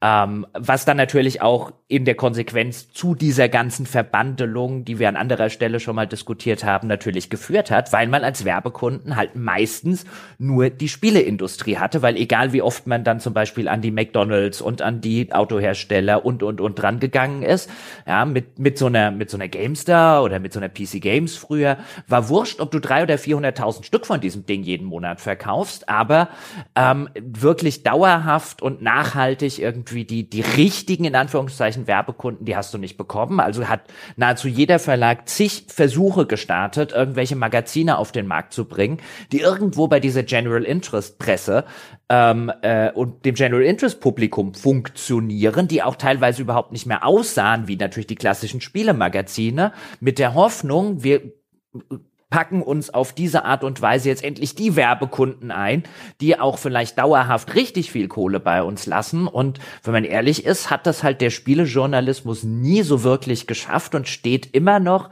wie, wie man jetzt ja auch sieht, so bei dem, wie bereitest du jetzt so ein Sekiro auf bei Matthias, all das, worüber wir diskutiert haben, diese, diese Lücke sozusagen oder diese Grenze zwischen dem, dem Spielefachjournalismus hier und äh, Spiele in der General Interest Presse, wo man jetzt denken würde, naja, da muss es ja irgendwie so ein, ein, einen gemeinsamen Punkt irgendwie in der Mitte geben. So recht gefunden hat den noch keine Seite. Und das führt halt, wie gesagt, bei Spielen dazu, dass wir halt bis heute und noch heute noch viel härter als vielleicht früher diese komplette Abhängigkeit von den Spieleentwicklern haben. Übrigens, meine Damen und Herren, der Nutgraph, den Jochen erwähnt hat, ist es dieser Paragraph, der den Kontext einer Meldung in Kürze nochmal nachliefert. In einer klassisch aufgebauten Newsmeldung. Ja, und das ist, das ist ja auch super interessant. Äh, ihr habt ja schon mal drüber gesprochen, wie sich auch äh, immer mal wieder spricht ihr auch darüber, wie sich der äh, Spielejournalismus äh, verändert. Und was es beim Radio tatsächlich ja immer noch gibt, ist, dass da die Sachen ganz klassisch aufgebaut werden. Also das Wichtigste kommt oben am Anfang und dann wird, geht in, gehen wir in die Details weil wir nicht jetzt in irgendeiner Art und Weise Clickbait-mäßig die Leute erstmal heiß machen wollen. Also es gibt es vielleicht mal ansatzweise, indem wir auf etwas teasen und sagen, gleich in einer Viertelstunde, übrigens, boah, da gibt's ganz heißen Shit bei uns. Ähm, aber in der Regel sind alle Beiträge, alle Moderationen, ähm, alle Reportagen in irgendeiner Art und Weise so aufgebaut, dass halt das das Coole, das Wichtige, die, die Info am Anfang steht. Und das ist eben genau dieser klassische Journalismus, den es früher ja immer gab, und mittlerweile immer mehr von ja solchen ja, Clickbait-Meinungsartikeln oder sowas da überlagert wird. Also ich will das jetzt gar nicht so groß herausstellen wie, oh, guck mal, wir sind auch so cool und wir sind auch so geil. Ähm, aber bei uns ist, ja, wir haben halt nicht die Notwendigkeit, dass wir die Leute in irgendeiner Art und Weise da noch so, so hängen lassen müssen. Ja, interessanterweise ist das ja was, was, das ist halt einfach journalistische Ausbildung auch in vielerlei Hinsicht, ist ja eins, auch wenn du dir jetzt zum Beispiel früher Spielemagazine anguckst, als es, als wir noch nicht so in dieser Clickbait-Ära waren, in der wir vielleicht jetzt sind, wo du wirklich Reichweite, Reichweite, Reichweite, Reichweite generieren musstest, ähm, dann waren ja gerade in der, in der Spielepresse und bestimmt auch nicht die einzige Fachpresse, in der das so war, ähm, die Meldungen trotzdem und Artikel ähnlich aufgebaut. Deswegen habe ich ja zum Beispiel gerne jungen Autorinnen und Autoren immer gesagt, du schreibst keinen Who Done It, ja, du schreibst keinen Krimi und am Ende kommt die große brillante Auflösung, wie gut ist das Spiel jetzt eigentlich? So funktioniert ein guter Artikelaufbau. äh, äh, nicht, weil nicht jeder will, wenn er sich eine GameStar kauft, jeden Artikel von Anfang bis Ende durchlesen. Die Artikel müssen auch funktionieren. Ich lese die Headline, ich lese die Einleitung, ich lese die ersten ein oder zwei Absätze. Dann muss ich wissen, worum es hier in dem Artikel geht und schlauer rausgehen, als ich schon gewesen bin. Bau mir keinen Whodunit-Krimi ähm, äh, im, im Rahmen einer Spieleforscher oder eines Spieletests. Aber all diese, ähm, all diese Geschichten sind halt sozusagen diese journalistische Ausbildung, bei der man jetzt schon merkt, also wenn du über das Thema redest, äh, dass da halt was anderes sozusagen und ja Jahrzehnte äh, an auch Erfahrungswerten, Studien und so weiter dahinter stecken. Und bei der bei der Spielepresse war das halt wirklich immer ein äh, Enthusiasten äh, äh tun etwas und wenn es funktioniert, versuchen sie noch mehr davon zu tun. Also ich kann mich zum Beispiel erinnern, mein allererster Job in der Spieleindustrie äh, war ja damals bei Computec in Nürnberg, bevor ich zur PC Games gewechselt bin, war ich ja bei dem kurzlebigen Game On Magazin.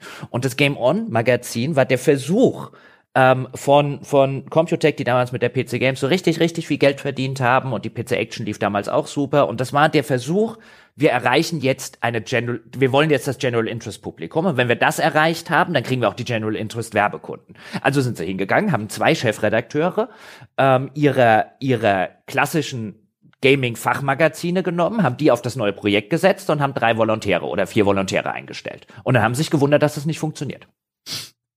Ja, aber du hast da so in, eigentlich, glaube ich, ähnliche Werdegänge Theo, in der Theorie, in der Spieleindustrie, beziehungsweise in der, in der Fach, im Fachjournalismus, äh, wie auch beim Radio. Also auch beim Radio hast du in all den Jahren häufig Leute, die einfach Bock auf das Medium hatten ähm, und dann eben auch ohne viel Handwerk auch schon angefangen haben. Also die allermeisten, gerade im Privatradiobereich, sind halt die äh, als irgendwelche Praktikanten gestartet, die dann auch irgendwelche Umfragen geholt haben und dann durften sie auch mal was sprechen, auch einfach weil kein anderer da war und weil auch Leute äh, teuer waren und deswegen mussten doch mal die ran, die es eben vielleicht noch nicht so gut können du kommst halt bloß, das ist halt das Schöne bei dem, äh, bei dem Medium, äh, relativ schnell und auch vielleicht eine kleine Besonderheit in dem Markt NRW, ähm, relativ schnell dazu, dass du viel, viel mehr Themen beackern musst, als eben jetzt wegen nur dein einzelnes Fachgebiet. Du bist vielleicht der beste Sportreporter aller Zeiten, aber wenn du im Privatradio arbeitest, dann wirst du auch sehr schnell in äh, Themen irgendwie dich einfuchsen müssen, die dich vielleicht überhaupt nicht interessieren. Und ich habe im Laufe meiner Zeit auch, ich habe von, wie gesagt, viralen Katzenvideos berichtet, äh, mache Videospielbeiträge, war aber auch in Paris mit einem Kollegen nach den Anschlägen 2015 ähm, im Bataclan und äh, habe dann da berichtet und musste mich in solche Themen halt auch einfuchsen. Kann es nicht so gut wie der Frankreich äh, Korrespondent natürlich dann in dem Moment, aber kann vielleicht andere Sachen da ganz gut machen.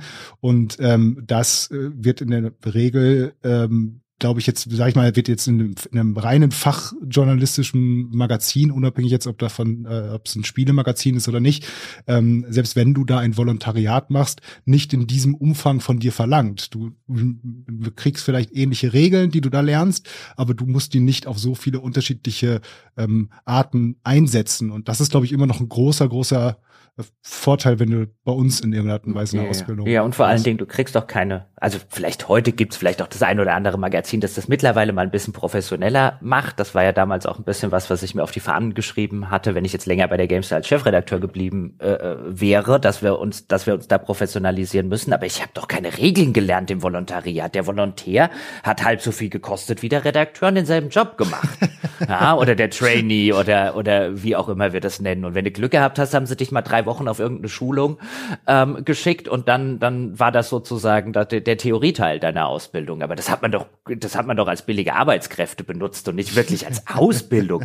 Und dann hättest du, also so im klassischen Volontariat, wo du dann noch verschiedene äh, Redaktionen und Dinge und so weiter durchläufst, nee. Also ich glaube, an meinem dritten Arbeitstag oder so hat mein Chefredakteur, und es war alles cool, hey, ich habe viel gelernt und so weiter, aber halt eher, eher on the fly halt gesagt, jetzt gehst mal drüben beim Layouter und kürzt mal deinen Artikel ein. Und ich so, hä? Was muss ich da jetzt? hä? Und der Layouter auch so, wie du benutzt gerade das erste Mal InDesign. Und ich so, ja, wann hätte ich denn das und so? Aber ja. Also nee, das ist, ich glaube, das ist bei uns immer noch eher so, eher so ein, na ja, lernst du schon irgendwann. Wobei ich, ich, wo bin ich jetzt drüber letztens gestolpert? Was mich halt immer noch sehr irritiert ist, ähm, dass ja auch Fach, ich will jetzt keine Namen nennen. Ach komm, können wir ja schon. Die GameStar zum Beispiel kennen wir ja alle. Die haben wie viele andere Seiten aber auch, drück mal so aus, wenn sie zum Beispiel in irgendeiner Art und Weise etwas machen, wo jemand sprechen muss, dann klingt das häufig einfach sehr, sehr kacke. Weil das halt die Redakteure machen, die es nicht gelernt haben. Und das will ich dir auch gar nicht vorwerfen, aber häufig klingt es halt einfach nicht gut. Warum passiert das? Also wirklich einfach nur, wenn man denkt, das reicht und das ist am günstiger, als wenn ich mir jetzt noch einen Sprecher einkaufe oder weil man damit versucht, äh, jetzt besonders äh, authentisch, äh, authentisch zu wirken oder so. Warum wird so etwas gemacht? Also, in, also ich behaupte in erster Linie Kosten würde ich sagen, kosten auch vielleicht ähm, Time to Market sozusagen. Also wenn ich das noch zu einem Sprecher gebe, der es vertonen muss, der jetzt vielleicht nicht irgendwie in-house ist, wie abrufbar ist der denn? No? Wenn es jetzt um irgendwie einen aktuellen Test geht, der jetzt als Videotest eingesprochen werden soll, wenn ich das unverzüglich raushauen will oder sowas, dann ist es wahrscheinlich meistens am schnellsten, wenn das in-house schnell eine äh, entsprechende Redakteur einspricht. Ich glaube, dass sowas wie eine gewisse Bindung zu den Redakteuren, dass das vielleicht auch eine Rolle gespielt hat, dass sowas mal erwogen wurde. Aber ich, ich wette, der Hauptgrund ist Kosten und es reicht. Es ist akzeptiert vom Markt sozusagen. Ja, es kann natürlich sein, dass der Markt das dann gar nicht so kritisch sieht wie jemand, der so ein bisschen in Anführungszeichen vom Fach ist. Ich kam aber halt eben auch drauf, weil ähm, äh, ihr ja zum Beispiel, äh, das Lob habe ich mir nicht aufgeschrieben, aber das, äh, äh, ich habe das, ich bin, als ich auf euch gestoßen bin und auf euer Projekt, ähm, war nicht ganz von Anfang an dabei. Ich habe mir arg gewundert im positiven Sinne, wie gut ihr klingt. Also und das auch bis jetzt. Also mit, auch mit allen Leuten, auch äh, Sebastian und auch Dom oder sowas, wie unfassbar gut ihr formulieren könnt, wie gut ihr sprechen könnt, in Anführungszeichen. Ähm, und teilweise auch viel besser sprechen könnt, als sage ich mal, dass ich das aus dem, aus dem Radiobereich kenne, wo ich dann immer wieder denke, hm, die haben da vielleicht so die genau die goldene Mitte gefunden, dass sie eigentlich als Texter denken und dementsprechend auch Formulierungen irgendwie jetzt aufs Tableau hauen können, woran ich als, als Radiomensch gar nicht erst denken würde. Ähm, aber das dann eben auch so rüberzubringen, dass es natürlich klingt. Und ähm, diese, die, diese, diese goldene Mitte, die ihr da gefunden habt, die hat mich da doch schon sehr begeistert. Das war jetzt nur ein kleiner Einschub, meine Damen und Herren, eine kleine Werbung für den Podcast, den Sie eh gerade hören. Aber rede, rede weiter. Also noch so, ich, ich lehne eine halbe Stunde haben wir schon noch. Ja, genau. Aber, aber, aber mal, ohne aber, jetzt aber wirklich, also, wie ist denn das? Aber wenn, wenn jetzt einer von uns kommt jetzt an und sagt so, hey, Matthias, kannst, kann ich als Radiomoderator bei ihr anfangen? Ich meine, da fehlt ja dann trotzdem noch einiges. Ja, ja, also das, das mit Sicherheit, weil es geht ja dann nicht nur über Videospiele, aber auf der anderen Seite muss man sagen, auch 2019, wo wir ganz am Anfang darüber gesprochen haben, wo ihr bei uns wart und dann auch im Radio live on air wart, ähm, und ich mir so ein bisschen Sorgen gemacht habe, oh Gott, wenn die jetzt live on air was zu Videospielen erzählen, wird das vielleicht nicht einfach zu lang und ihr dann einfach so sofort außer, außer Hüfte geschossen dann irgendwie die perfekte 30 Sekunden Antwort gegeben hat, die jeder äh, Hörer und jede Hörerin draußen verstehen kann. Also ihr konntet euch schon sehr gut drauf einstellen. Ähm, klar, als äh, Moderator, als jemand im Radio arbeitet, ich glaube, rein stimmlich und von der Text, äh, von, von der Textung her, wäre das kein Ding. Es könnt ihr mal ein Praktikum bei uns machen. aber, ja. aber vielleicht um deine Frage von vorhin zu beantworten, nämlich warum ist das denn so? Und äh, äh, vielleicht auch da einschränkend äh, gesagt, so hast du es ja wahrscheinlich auch nicht gemeint, aber bevor es jetzt bei manchen in den falschen Hals kommt, also ich finde die meisten Leute, die aller, allermeisten bei der GameStar und bei anderen Magazinen machen das noch verdammt gut dafür, dass sie keine Ausbildung in dieser Hinsicht genossen haben und keine Sprecherausbildung und so durchlaufen haben. Ich glaube, das würdest du auch unterschreiben, oder? Ja, ja nein, also, nein, auf, auf, auf jeden Fall, auf jeden Fall. Ich denke mal nur immer so, so dieses, ach, warum, warum denn jetzt? Das ist doch alles so schön, aber dieses eine Quäntchen und. Nein, also ich, ich sag dir warum, ähm, äh, beziehungsweise auch da so eine kleine Herleitung, als ich noch damals bei PC Games und so weiter war, Anfang der 2000er, wir hatten für unsere Videos damals einen professionellen Sprecher. Der hat die eingesprochen, dem hat man dann einen Text geschickt und dann hat die auf der CD, die es damals gab, und das war noch schon langsam in der Postdiskettenphase, hat die dann halt einfach ein professioneller Sprecher vorgetragen. Und ich glaube, die GameStar waren die ersten, die gesagt haben, nee, das machen wir nicht. Wir lassen das unsere Redakteure machen, auch wenn die vielleicht alles andere teilweise als die idealen Stimmen dafür haben, weil wir als Medium über Personality funktionieren und über sozusagen die Authentizität unserer, äh, unserer, unserer Testerinnen und Tester. Und ich glaube, das hat denen echt gut getan Also gerade äh, die GameStar war unter anderem, glaube ich, wegen der Videos, die von der Redaktion selbst vertont waren und teilweise sich vielleicht auch echt nicht gut angehört haben von der professionellen äh, Sichtweise. Ich glaube, das hat denen, denen sehr gut getan, erklärt, warum die so groß geworden sind, weil die in Sachen Videos einfach wesentlich besser waren, weil die natürlich auch an ihren Videos näher dran waren,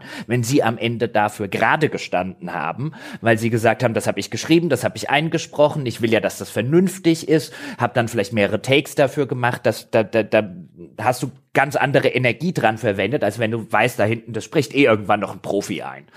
Ähm, also ich glaube, das hat denen sehr gut getan, dass sie es gemacht haben. Es hätte ihnen wahrscheinlich besser getan, wenn sie es irgendwann auf eine etwas professionellere Weise mit Aufkommen von YouTube und so weiter schiene. Und da nur als Anekdote, als ich damals zu GameStar gekommen bin, als fester Redakteur, hatte ich kurz davor noch als Freier einen Test von XCOM, das kann aber nicht das erste oder war es das erste XCOM? Ich weiß es nicht mehr, irgendein XCOM-Spiel.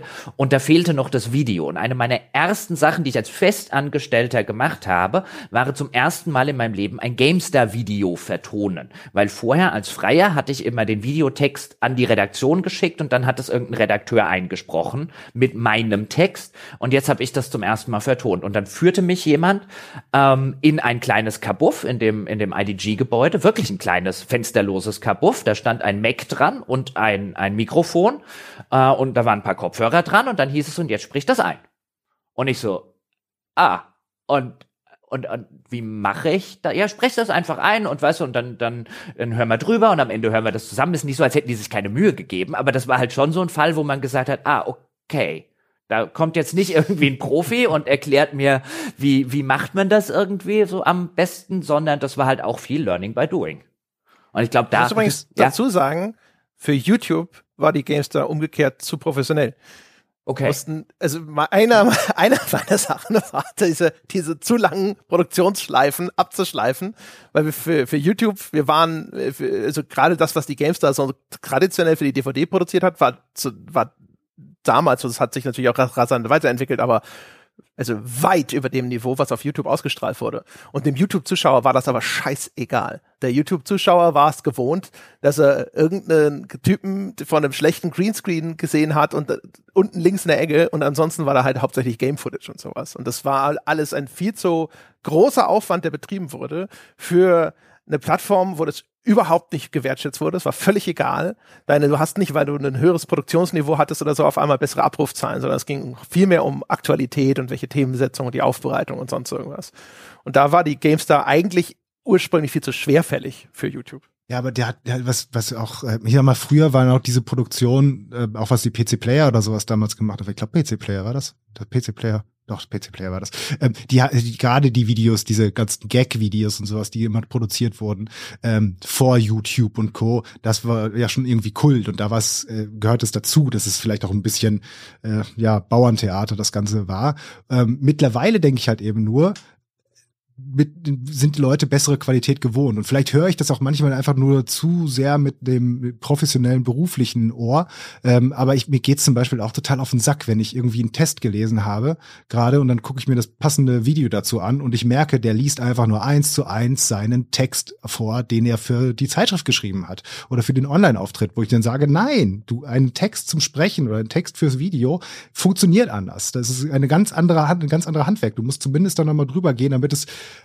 noch besser ist, noch cooler ist. Und bei den Kosten denke ich mir halt mittlerweile, weil ich kenne ja auch aus äh, bestimmten anderen Bereichen jetzt einfach die Kosten für solche Produktionen, die sind halt bei weitem nicht mehr so hoch, ähm, auch wenn man jetzt externe Sprecher oder sowas einkauft, wie jetzt meinetwegen noch vor fünf, sechs Jahren oder so. Deswegen ja, hätte ich mir das fast nicht vorstellen können. Aber gut, wahrscheinlich ist es genau das. Äh, geht schneller, kostet weniger und manche sagen, es ist eben die Authentizität, die uns dann eben doch nach vorne bringt. Ja, ist halt echt so auch Flexibilität. Ne? Also jetzt ein Beispiel zum Beispiel. GameStar, als ich da angefangen habe, wenn es darum ging, wir machen ein Video, wo zwei Redakteure miteinander diskutieren, musst du ein Studio buchen, das Studio muss frei sein, muss die Medienproduktion anfragen, dann geht da ein Kameramann und vielleicht eine Regie mit dir hoch, ja, dann wird im Studio ausgeleuchtet, eingestellt, verkabelt, aufgezeichnet, hinterher wird das dann in der Post-Production geschnitten und dann kannst du das Ding irgendwann veröffentlichen. Und wir haben halt dann angefangen zu sagen, so, nee, wir setzen zwei Leute vor eine Webcam. ja, und die reden, fertig. Das ja. ist für YouTube sozusagen good enough und andere Faktoren, wie eben, du bist genau dann draußen, wenn das Thema gerade aktuell ist, sind leider viel wichtiger. Ne? Also ne, schön durchproduzierte Sachen und sowas äh, sieht, sieht jeder gerne. Gerade also wenn du selber derjenige bist, der diese Inhalte macht, du willst die natürlich eigentlich immer auch maximal geil haben. Aber das ist halt genauso wie damals, ich habe ja mal diese ich habe teilgenommen, muss ich richtig sagen, bei diesem ludologischen Quartett, was der Christian Schiffer beim Bayerischen Rundfunk damals gemacht hat, als Live-Produktion für Twitch. Und das war vom Produktionsniveau nochmal wiederum über allem, was jemals ein Spielemagazin produziert hat. Ne? Schon mal und auch über weit über allem, was jemals für Twitch produziert wurde aber eine komplette Totgeburt, weil einfach völlig falsch für das Medium Twitch, nicht das, was auf Twitch funktioniert. Ne? Weder von dem von der Zeitpunkt noch von der Themensetzung vom Titel oder sonst irgendwas. Es war auch allen Beteiligten klar. Das war eher so ein Testballon. Sie wollten einfach mal Dinge ausprobieren, insbesondere eben auch mal Twitch-Expertise sammeln. Ist jetzt nicht so, dass ich jetzt sage, so, oh, ich habe es ja gleich gesagt und alle anderen äh, hatten keinen Verstand oder sonst irgendwas. Darauf will ich nicht hinaus. Ich sag nur, Produktion, hohe Produktionsqualität ist schon geil. Ich war echt beeindruckt zu sehen, mit welchem Aufwand das produziert wurde. Wir waren da irgendwie abends um 22 Uhr in diesem, in dem Studio hier in, in München und da war halt ein ein Beleuchter, äh, ein Toningenieur, äh, zwei Kameraleute, eine Bildregie und weiß der Himmel was noch. Also un, unfassbarer Aufwand, mehr als jemals für ein einzelnes äh, Video bei irgendeinem Spielemagazin aufgefahren wurde. Unfassbar, ne? Auch noch mit alle, alle mit Zuschlag, weil die jetzt ja so spät am, am Abend gearbeitet haben. Ich glaube sogar vielleicht am Wochenende, wenn ich mich, ich weiß es gar nicht mehr. Aber halt völlig, völlig verrückt, ne? Also völlig unnötig. Hat nichts geholfen das halt eben auch öffentlich-rechtliche, ne? Also ich, ja, ja, genau. bin ganz, ganz, ich bin ganz, ganz, ganz großer Freund vom öffentlich-rechtlichen Rundfunk. Das, die, die, Diskussion müssen wir nicht aufmachen, aber ich sag mal so, die haben es halt auch, wenn es um solche Produktionen geht. Und dann nimmt man immer gerne noch so einen ja, Beleuchter genau. und noch so einen Kameramann und dann noch mal eine extra Maske äh, dazu. Ja, aber, und, was aber man normalerweise ist, nicht bezahlen könnte. Genau. Ich, was ich nur sage, ist also als, als jemand, der mal quasi äh, so eine Videoproduktionsabteilung äh, oder den, zumindest inhaltlich geleitet hat, findest du das geil? Ich wünschte, ich würde auch, wenn ich das könnte, ne, wenn ich die Ressourcen dafür hätte und wenn es Sinn ergeben würde, würde ich auch immer alles so richtig geil durchproduzieren. Und es macht halt manchmal einfach keinen Sinn, das so zu machen. Auch zum Beispiel jetzt bei dem Sprecherbeispiel. Wenn der jetzt nicht jemand ist, den du in-house als Sprecher angestellt hast, vom Volumen, was die, was die GameStar so produziert oder so, könnte das, wäre das sogar vielleicht was, was man erwägen könnte, zu sagen, das ist, das ist quasi unser Synchronsprecher. Aber wenn du so eine, der Produktionsablauf ist ja zum Beispiel auch, du gibst das Ding ab in der Medienproduktion und die sagen, ja, ich habe aber keine Bilder für das hier, wir haben hier eine große Textbildschere. Du sprichst über irgendwas und wir haben keine Bilder dazu, sprich entweder den Text nochmal neu ein oder gib mir andere Bilder. Und wenn du jetzt den, das Beispiel nimmst, du musst den Text ändern und du musst es zu einem externen Sprecher schicken, dann ist auch wieder die Frage, ne? Wie, wie, wie läuft das ab? Also kann ich, kann ich jederzeit hingehen und sagen, ich brauche das in zehn Minuten, die Medienproduktion will nach Hause und wenn ich das nicht kriege, dann wird das Video heute nicht mehr fertig und dann kann ich es erst morgen veröffentlichen, das ist scheiße. Und das sind alles Sachen, die sprechen einfach gegen dieses Arrangement. Ja gut, also ich meine, das gibt es. Das machen wir im Radio eben auch so, dass wir unsere, unsere sogenannte Station Voice haben, ähm, die dann Trailer spricht, äh, dann irgendwie sagt, keine Ahnung, wir präsentieren das Konzert von XY, ähm, die äh, dafür gebucht wird und die wir auch jederzeit anrufen können und die halt so auch ausgestattet sind, das jederzeit zu produzieren. Allerdings die sind natürlich dann, weil sie das so vorhalten, entsprechend teuer. Da kann ich mir vorstellen, dass dann für das äh, YouTube-Video das eben nicht so geht. Ähm, aber um dann nochmal drauf zurückzukommen, deswegen bin ich ja zum Beispiel auch einfach bei euch geblieben, weil ob ihr es gelernt habt oder nicht gelernt habt, halt so ein hohes Niveau hattet äh, und äh, sowohl jetzt sag ich mal von der vom, vom Handwerk, wie ihr gesprochen habt, wie ihr etwas formuliert habt, ähm, als auch von wie soll ich es formulieren, der der hörbaren Liebe zum Produkt, dass man eben gemerkt hat, okay, sie geben sich Mühe, dass äh, das ordentlich ausgepegelt ist, dass äh, vorne und hinten das weggeschnitten wird, was man vielleicht nicht hören muss, ähm, oder sie geben sich auch mal Mühe, auf die Mute-Taste zu drücken, wenn der andere jetzt gerade wieder einen Monolog hört.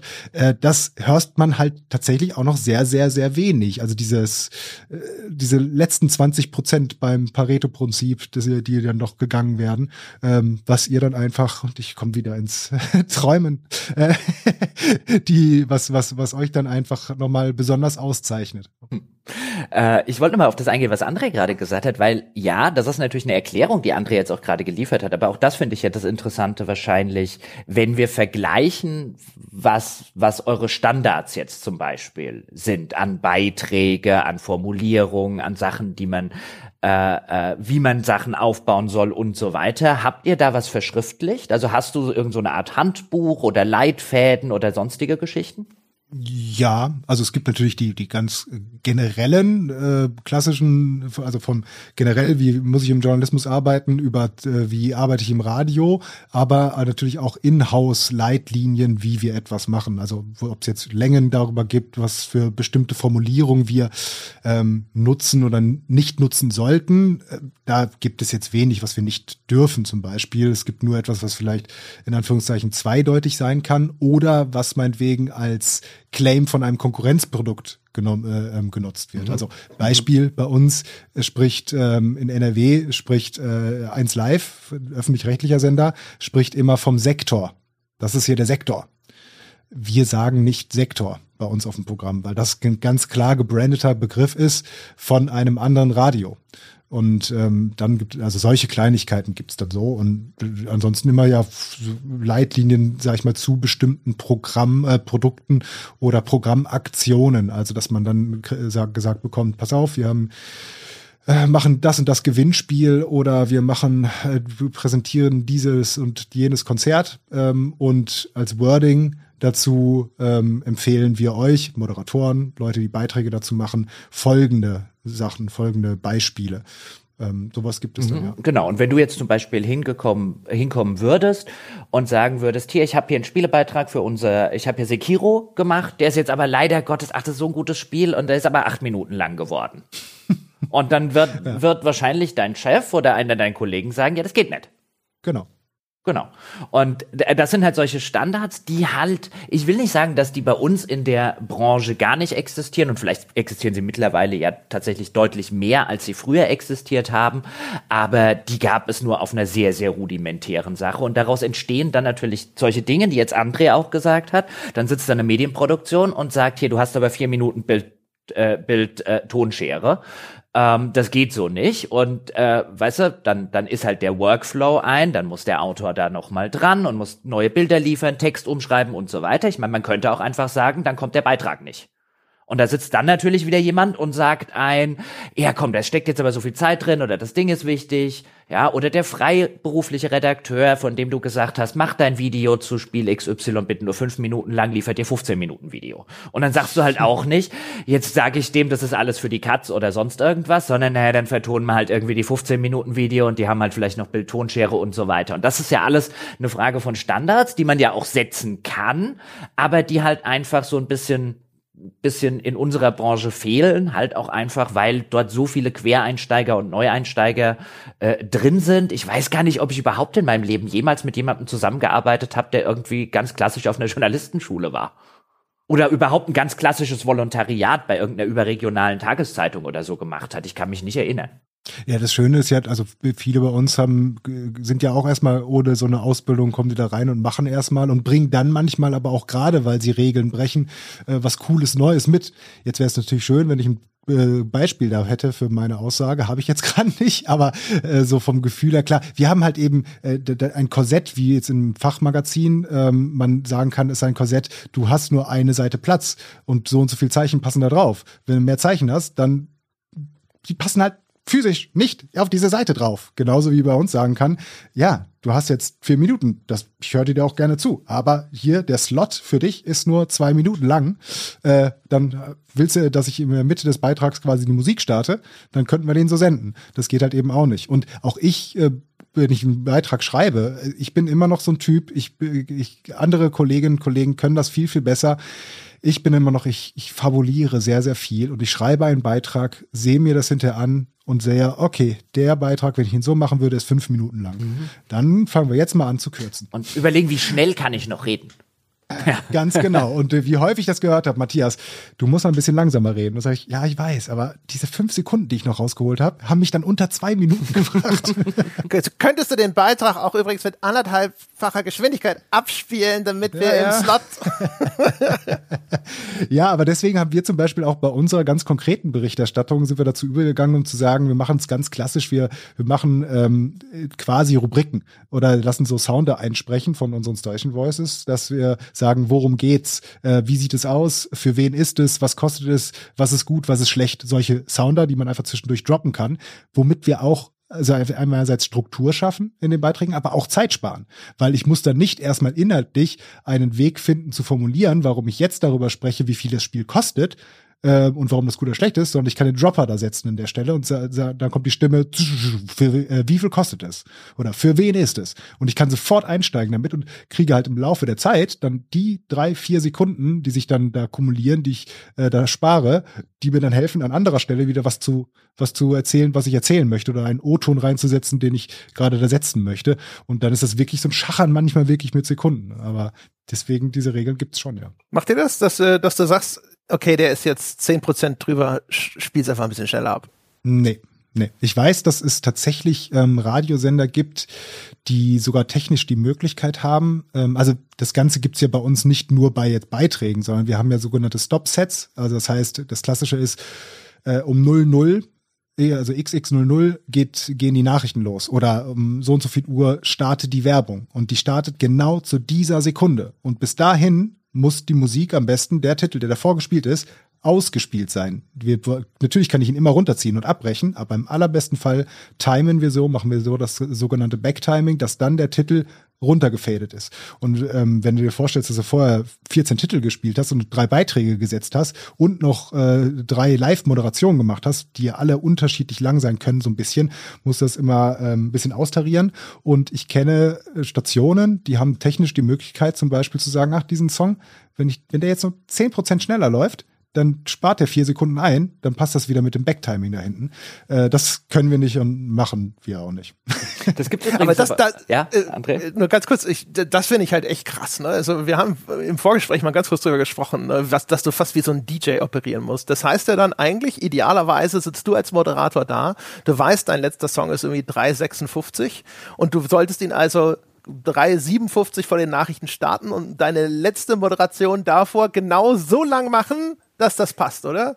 Also das genau. ist ja genau. unglaubliches Jonglieren von verschiedenen Elementen, wo du ein Auge drauf haben musst, während du auch noch irgendwo Sätze formulierst. Ja, es gibt, äh, das, das ist halt dann auch wirklich die hohe Kunst. Und wenn du dann wirklich mal drauf achtest und dann wirklich genau darauf hörst, wenn du so eine Stunde Radio hörst, okay, bricht er gerade den Song irgendwo ab oder spricht er da jetzt über die sogenannte Ramp? Also ähm, wenn ein Musikstück anfängt und da wird noch nicht gesungen, dann sprechen Radio-Leute ja gerne schon mal darüber. Ähm, das nennen wir dann Ramp. Du hast halt natürlich natürlich bei all den Punkten auch Momente, wo du selber ein bisschen dynamisch äh, entweder mehr reden kannst oder weniger reden kannst. Und ich bin bei weitem nicht der Beste in diesem Bereich. Ähm, ich kenne einen Kollegen von mir, schönen Gruß Toni, der früher auch viel, äh, viele äh, Videospiele bei uns gemacht hat, mittlerweile Chefredakteur woanders ist.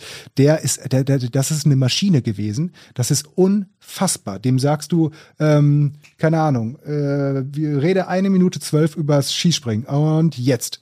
Und er fängt an, über eine Minute zwölf über das Skispringen zu enden und hört bei einer Minute elf auf ohne einmal ein Ad zu machen, äh, weil er weiß, da kommt die Pause, äh, dann geht die Werbung, geht in die Werbung rein. Das sind, also das ist unfassbar. Das ist wirklich dann, dann muss ein Talent sein.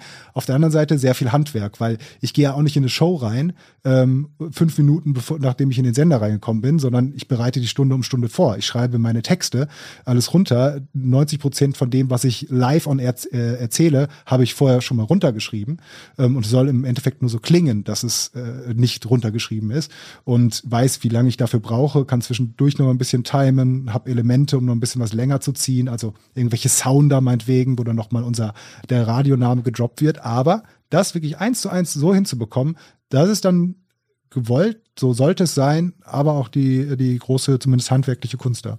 Ich wollte nur sagen, dieses Handwerk gab es ja auch früher im, in, in unserer Form des Journalismus, als noch Printmagazine entstanden, nämlich dieses, du hast drei Seiten oder zwei Seiten oder so. Und wenn dann der Text zu kurz ist oder zu lang ist, nachdem das Layout die Bilder reingemacht hat, dann gibt es das, gab es und gibt es auch natürlich auch immer noch das schöne Spationieren. Ja, das ist einfach, du verlängerst oder verkürzt den Abstand zwischen den Buchstaben. Und das merkt, wenn du es nicht übertreibst, merkt das keine Sau. Ich habe noch nie jemand, mir ist noch nie jemand meinem ganzen Leben über Weg gelaufen, der gesagt hat, oh, da ist aber viel spationiert oder da ist aber zu wenig. Und, und merkt kein Mensch, ähm, das Ganze zu machen. Aber als ich dann zur, zur, zur GameStar gekommen bin, ich hatte vorher auch für Tageszeitungen und so weiter gearbeitet und da war immer ein, naja, der Text war ein bisschen, ich habe spationiert fertig, sagt der Layouter. Und plötzlich musste ich im Layout sitzen ähm, zusammen natürlich auch mit anderen Kolleginnen und Kollegen. Also die Redakteure mussten immer im Layout antanzen und ihre äh, Artikel längen oder kürzen. Ja, und dann kam ich das erste Mal rein und dann war mein Artikel irgendwie, keine Ahnung, um so, einen so einen ganzen Absatz zu lang, glaube ich. Und da habe ich gesagt, er stationiert doch einfach eine Runde. Und dann wurde ich angeguckt, als hätte ich hier irgendwie gerade Unanständiges über rote Beete gesagt. Und äh, dann hieß, wir spationieren hier doch nicht. Und okay, das ist jetzt also, also den Standard, den hatten wir dann. Dann habe ich gekürzt und äh, immer wieder äh, immer wieder gelenkt. Und äh, das war jetzt aber so ein Fall wie wahrscheinlich spielst mit 1,1-facher Geschwindigkeit. Also das geht schon, wenn man es machen will. Ich glaube, das dürften wir so auch gar nicht. Also wir machen es ja tatsächlich nicht für sowas. Und ich glaube, rei, also wenn es ganz hochhängen würde, dürftest du das rein rechtlich auch nicht so ein Musikstück so verändern. Äh, mhm. weil das halt eben ein mhm. künstlerisches mhm. Werk ist, wie auch immer. Ja. Ich dachte eher an einen aufgezeichneten Redebeitrag vielleicht von dir. Also von mir nicht. Es gab sicherlich mal den Fall in all den Jahren, wo ich jetzt da bin, dass wir von irgendeinem weiß nicht, freien Kollegen aus XY, äh, aber das war halt inhaltlich so wichtig, so stark und dass man das dann quasi ein bisschen schneller gemacht hat oder wenn man O-Töne hat von Leuten, die vielleicht ein bisschen langsam geredet hat, dass man so ein bisschen aufgehübscht hat. Ja, genau, weil das merken die Leute eigentlich auch nicht. Also ne, anderthalb merkst du, aber wenn du jetzt irgendwie 1,1-fache Geschwindigkeiten machst oder sowas, das merken die Leute nicht, außer es ist vielleicht eine Stimme, die sie wirklich super in- und auswendig kennen und dann sagen so, oh, oh, oh, aber ne, so, so redet der doch sonst mhm. nicht, aber aber wenn das jetzt nicht irgendwie Jörg von Torra, wer ist ein bekannter Radiomensch? Ich weiß es nicht.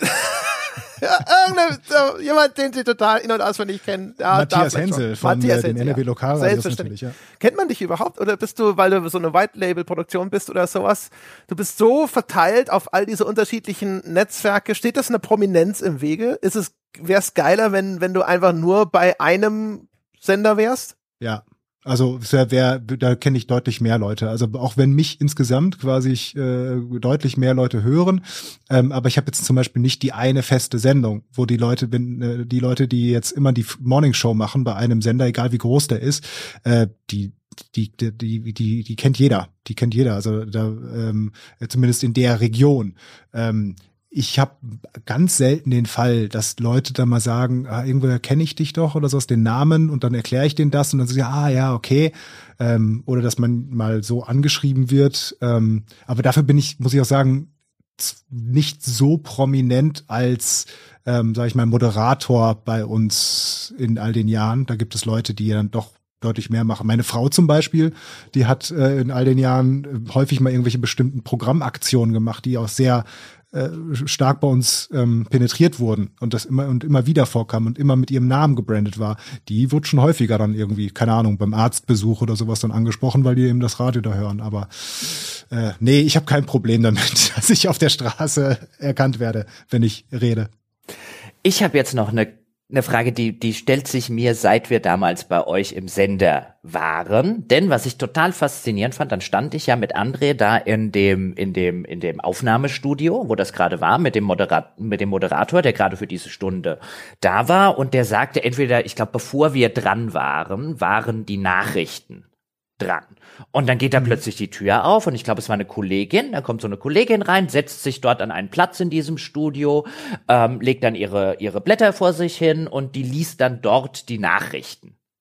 Mhm. Ähm, und dann ging sie wieder raus, nachdem nach den Nachrichten irgendwie das, das, das nächste Lied kam, bis dann irgendwie unser Beitrag irgendwie dran war. Und ich stand so da und war so völlig fasziniert, so von wegen, ich habe mir das immer so vorgestellt, Ja, dass wenn die Nachrichten kommen, ja, dass das dann irgendwie einfach in das andere Studio, also aus irgendeinem anderen Studio. Und dann, dann habe ich mich so gefragt, ist das der Job von Nachrichten? Also die Menschen, die wir zur vollen Stunde hören, das sind ja meistens nicht die Moderatoren dieser Stunde. Ist das denen ihr Job, dass sie die ganze, den ganzen Tag an ihrem Computer sitzen und halt gucken, was gibt's Neues und so weiter, ihre Nachrichtenmeldungen schreiben, einmal die Stunde aufstehen, da reinlaufen, ihre aktuellen Meldungen vorlesen und dann wieder zu ihrem Computer gehen? Äh, ja, Prinzipiell schon. Also auch okay. da gibt es natürlich von, von, von, von Radiosender zu Radiosender Unterschiede. Es gibt tatsächlich auch Radiosender, die schalten dann extern in einem Nachrichtenstudio, weil sie vielleicht auch auf unterschiedlichen Wellen ähm, die gleichen Nachrichten senden. Ne? Also ähm, hat halt äh, WDR 3 und WDR 5 machen halt die gleichen Nachrichten zur vollen Stunde meistens und deswegen schalten die dann einfach rüber ähm, in ein anderes Radio. Aber wir machen ähm, halt die Nachricht bei uns live immer und ähm, selbst auch und wir kaufen sie nirgendwo ein oder so. Ähm, aber die Kolleginnen und Kollegen haben natürlich noch deutlich mehr zu tun, als einmal in einer Stunde vier Minuten was zu erzählen, sondern also die, allein die Recherche die mhm. dazwischen, äh, die dürfen jetzt ja nicht irgendwie verpassen, wenn jetzt gerade irgendwo. Aber die machen dann auch nur, die sitzen dann acht Stunden da und laufen achtmal hin und erzählen die Nachrichten. In der genau, Zwischenzeit, genau, aber haben, mhm haben natürlich, haben natürlich aber auch sowas wie anderes, wie dass sie, ähm, ja, wir haben so Schlagzeilen, die zum Beispiel um äh, zur halben Stunde nochmal mhm. kommen, die dann aber meistens von den Lokalstationen, von den Kollegen vor Ort vorgelesen werden. Den, äh, die, da geben wir denen aber quasi nur Material, aber das muss aufbereitet werden äh, und recherchieren, machen Nachrichtenaufsager für andere Shows dann wieder. Also haben zwischen den beiden Shows, die sie haben, nicht nur, sag ich mal, Bürostuhlarbeit. Mhm. Und wie sieht es jetzt bei dir konkret auf? Ich meine, du hast jetzt zum Beispiel, keine Ahnung, du hast jetzt einen zweieinhalb äh, Minuten Sekiro-Beitrag und dann hast du vielleicht noch eine Stunde Moderation oder wie sieht bei dir dann so ein Arbeitstag aus? Was und was machst du da die ganze Zeit? ja, Teile meiner äh, Antwort könnten Sie verunsichern. Ja, ähm, nee. Fragen, die mein Chef stellt für 200, bitte. genau, was machst du denn eigentlich den ganzen Tag? Ähm, das kommt natürlich total darauf an, was für einen Job ich habe. Also ich habe den Vorteil und den, ähm, sag ich mal, die Bürde, dass ich äh, relativ viel machen kann. Sowohl in der Redakteur, also normal als Redakteur arbeite, als äh, Reporter arbeiten kann, als Moderator arbeiten kann. Also äh, was ich nicht kann, sind Nachrichten. Äh, das ist mir das das habe ich ein einziges Mal gemacht in meinem Volontariat und da habe ich um drei Uhr nachts Schalke 05 oder sowas gesagt. Oder erste FC, ich weiß es nicht mehr, irgendein Fußballverein falsch ausgesprochen. Das, dann, das hat mir auch schon gereicht. Naja, aber ich kann halt sehr viele verschiedene Schichten machen und ob ich dann jetzt irgendwie einen, einen Dienst mache, wir arbeiten ja immer tagesaktuell und da kommt einfach sehr viel rein und dann vor Ort Sendungen plane, zusammen mit Moderatorinnen und Moderatoren, mit die bei einzelne Beiträge von Reportern abnehme und schaue, okay, wie können wir denn unser Programm jetzt wie bestücken, was für eine Aktion können wir fahren. Ähm, dann sitze ich da meinetwegen auch lange auf dem, äh, auf dem Stuhl. Ähm, kann dann aber auch sein, dass wir dann beschließen, dynamisch, das ist irgendwie eine witzige Idee, das ist ganz cool. Ich komme eine Stunde mit ins Studio zum, zum Moderatorin und bin der, der Sidekick, weil wir jetzt darüber arbeiten. Es kann aber auch sein, das hatte ich jetzt, hatte ich jetzt diese Woche, da habe ich jetzt drei Redaktionstage, ähm, die ich aus dem Homeoffice äh, gut machen konnte, weil ich eine äh, äh, für ein Jahr Ukraine-Krieg, also was ganz anderes, äh, die Berichterstattung, da bestimmte Teilbereiche recherchiert habe, schon mal mit Leuten gesprochen habe, Interviews geführt habe und dann einfach die redaktionelle Arbeit zu Hause gemacht habe. Und das ist dann, kann immer sehr, sehr unterschiedlich sein. Oder ich lade zwei Podcast-Hansel ein, äh, weil ich die irgendwie geil finde, verkaufe das meinem Chef und mache ein Video dazu, was ich äh, online stelle. Solche Tage. Okay, das ist ja idiotisch. Wer hat das denn durchgewunken? never ever machen. Nee. Ich fand es, ich fand es krass, dass das überhaupt live ist. Ich habe immer gedacht, dass das vorab aufgezeichnet. Warum das Risiko eingehen, das live einzusprechen? Äh, weißt du, weil ich ja, mir gedacht, das ist geil. Ja, also, aber das ist halt das Ding. Also ich finde, also auch was das ausdrückt, ne, der, der, das Vertrauen in den Professionalismus, dass man sagt, so, das ist nicht nötig. Die sind einfach so sicher, die können da einfach reinmarschieren und das runtertackern und fertig. Ne? Und das ist schon krass, muss ich sagen. Aber es gibt es natürlich auch Unterschiede. Also wenn du jetzt zum Beispiel sagst, keine Ahnung, du hast eine Idee für eine, eine super witzigen kleine Moderation, wo aber jetzt noch dreimal das Pferd wiehern muss im Hintergrund und dann muss noch mal einmal das äh, Auto explodieren. Das kannst du natürlich alles live machen und du kannst auf die entsprechenden Knöpfe drücken und dann kommen diese Geräusche. Du weißt aber, wenn ich das jetzt einspreche und das halt produziere, vielleicht sogar von unserem professionellen Produktionsstudio, äh, das die machen lasse, dann klingt das einfach geiler. Und dann kann ich das einfach hinterher nur abdrücken und ich weiß, das ist ein perfektes Produkt. Ähm, sowas gibt es halt auch. Aber in der Regel sind alle Radiomenschen, glaube ich, da und sagen, live ist halt nochmal ein anderes Gefühl, gerade wenn du mit Leuten sprichst, weil es halt auch irgendwie dankbarer ist, weil wenn du das aufzeichnest und dann nochmal darüber gehst und denkst, ach, das hätte ich dann doch vielleicht noch mal ein bisschen anders formuliert und yeah, dann dokterst yeah. du da irgendwie. Aber drin. bei Nachrichten, weißt du, also ich habe halt, ich Ach, meinte jetzt konkret diesen Nachrichtenblock. Okay.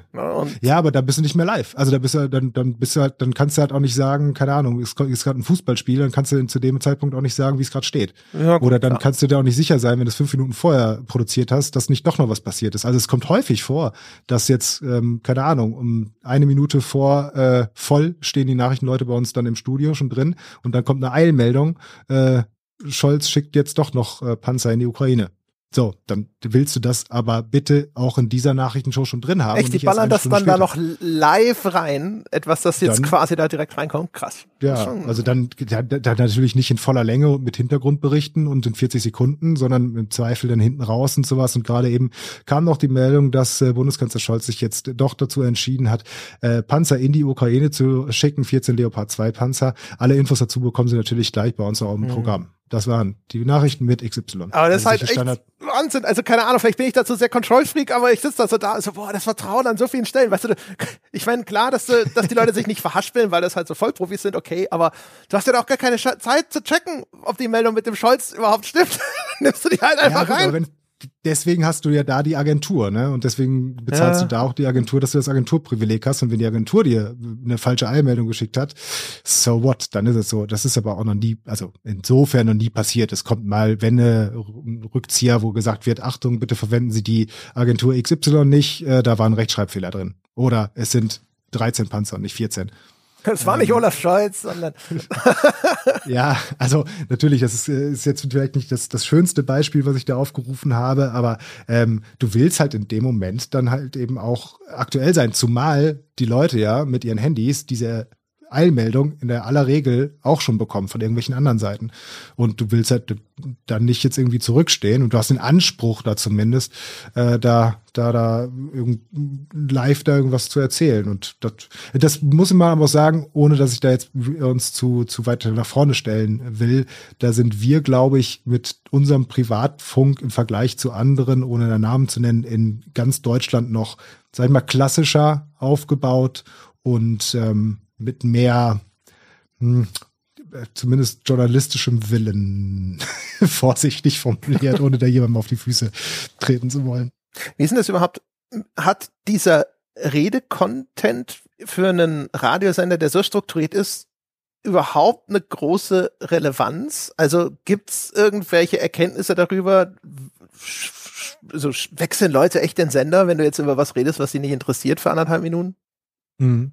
Ja, also das, solche Untersuchungen gibt's total. Und äh, du hast natürlich die großen, je nachdem, was du für eine Art von Radio bist, aber jetzt im klassischen Radio, wie wir es sind, äh, dem, dem Medium ist natürlich die Musik ganz, ganz, ganz wichtig und da wird auch wirklich super viel geforscht und geguckt, was für Musik wird wann, wie, wo gespielt, damit die Leute das gut finden. Ja, genau. Das stelle ich mir nämlich vor. Weißt du, wenn 70 Prozent die Mucke ist, dann denke ich mir, die Leute suchen sich den Sender aus, wo das Zeug läuft, das sie, das sie gerne hören und dann vielleicht noch, wo die Nachrichten gut sind. Und was dann so ja. zwischendrin da noch reingeballert wird. Aber das, auch das wird auch total, das wird auch mal geforscht. Es wird auch sehr ähm, bei einzelnen Personen nachgeforscht. Also deine Vorzeigemoderator, die am meisten machen, die wird immer wieder kontrolliert, okay, wie kommen die Leute an, was für eine Burn-Rate haben die, wie nervig oder gut finden die bestimmte Person. Ähm, aber es, wie wir zwischendurch auch schon mal gesagt haben, ist halt schon schwierig teilweise, weil du halt nicht diese ganz dynamische aktuelle Überprüfung hast, dass du sagen kannst, gestern um xx Uhr äh, haben die Leute abgeschaltet. Aha, ich gehe mal guck, guck kurz, was war denn da? Ah, da hat jemand gerade einen Witz drüber gemacht, dass, was sie sich, äh, Frauen nicht einparken können. Ähm, wir haben ein Problem äh, mit dem Kollegen, mit der Kollegin. Ähm, das kannst du halt so im Detail nicht überprüfen, ähm, aber es gibt natürlich sehr viele Studien immer wieder und Befragungen und Co., ähm, dass du sowas zumindest, ja, wie ich gesagt habe, ist viel, viel, viel Gefühl dabei, das Ganze zu programmieren, auch bei den Inhalten und bei den Personen, die da auftauchen. Hm. Gibt's überhaupt, wie, weißt du, wie groß ist der Stamm an so Stammhörern? Weil, weißt du, keine Ahnung, wenn meine Mutter das Radio anmacht, dann hört die HR3. Also da, da können wahrscheinlich, hm. also bis der, bis der Sender explodiert, wird da immer HR3 laufen. Ist völlig egal, was sie machen. Äh, ja, das hast du, die ganz klassischen äh, Hörer, die haben einmal das Radio eingestellt, ne, und dann äh, bleibt es halt einfach da. Ähm, ja, auch da könnten dir Kollegen mit Anzügen und die besser bezahlt sind, wahrscheinlich eine sehr detaillierte Antwort zu geben, wie viel Prozent Stammhörer das da sind. Und äh, sowas wird halt auch immer wieder nachgefragt. Und dann kannst du halt sehr gut sehen, pass auf, äh, du hast 25 Prozent deiner Hörer hören dich ähm, schon seit fünf Jahren und die bleiben 132 Minuten am Tag bei dir. Du hast aber jetzt auch 17 Prozent Leute bekommen, die dich vorher noch nicht gehört haben. Die muss jetzt halten. Also äh, diese Untersuchung gibt es immer wieder, auch von groß bis klein. Und ähm, das ist halt natürlich dann in der Radioprogrammierung äh, dann die, die große Kunst, da richtig drauf zu reagieren, ähm, dass du halt Leute, die immer bei dir bleiben oder immer bei dir sind, nicht vergraulst, weil du jetzt irgendwas umstellst, aber natürlich auch guckst, dass du vielleicht Leute bekommst, die du bisher noch nicht hattest und das eben vielleicht auch über sowas machst wie, wir bieten jetzt mal Berichte über Videospiele an. Weil dann kommt vielleicht jemand mal und sagt, oh, ich interessiere mich ja nicht für Radio, aber über Videospiele. Ähm, ich guck mal, was die sonst noch haben. Ist Radio eigentlich wie Print oder ist es stabil? Also ist das sowas, was halt einfach im, jetzt ne, junge Menschen oder so, es geht einfach so langsam runter, die Radiohörerschaft insgesamt? Oder ist es stabil? Geht sie vielleicht sogar ähm, hoch?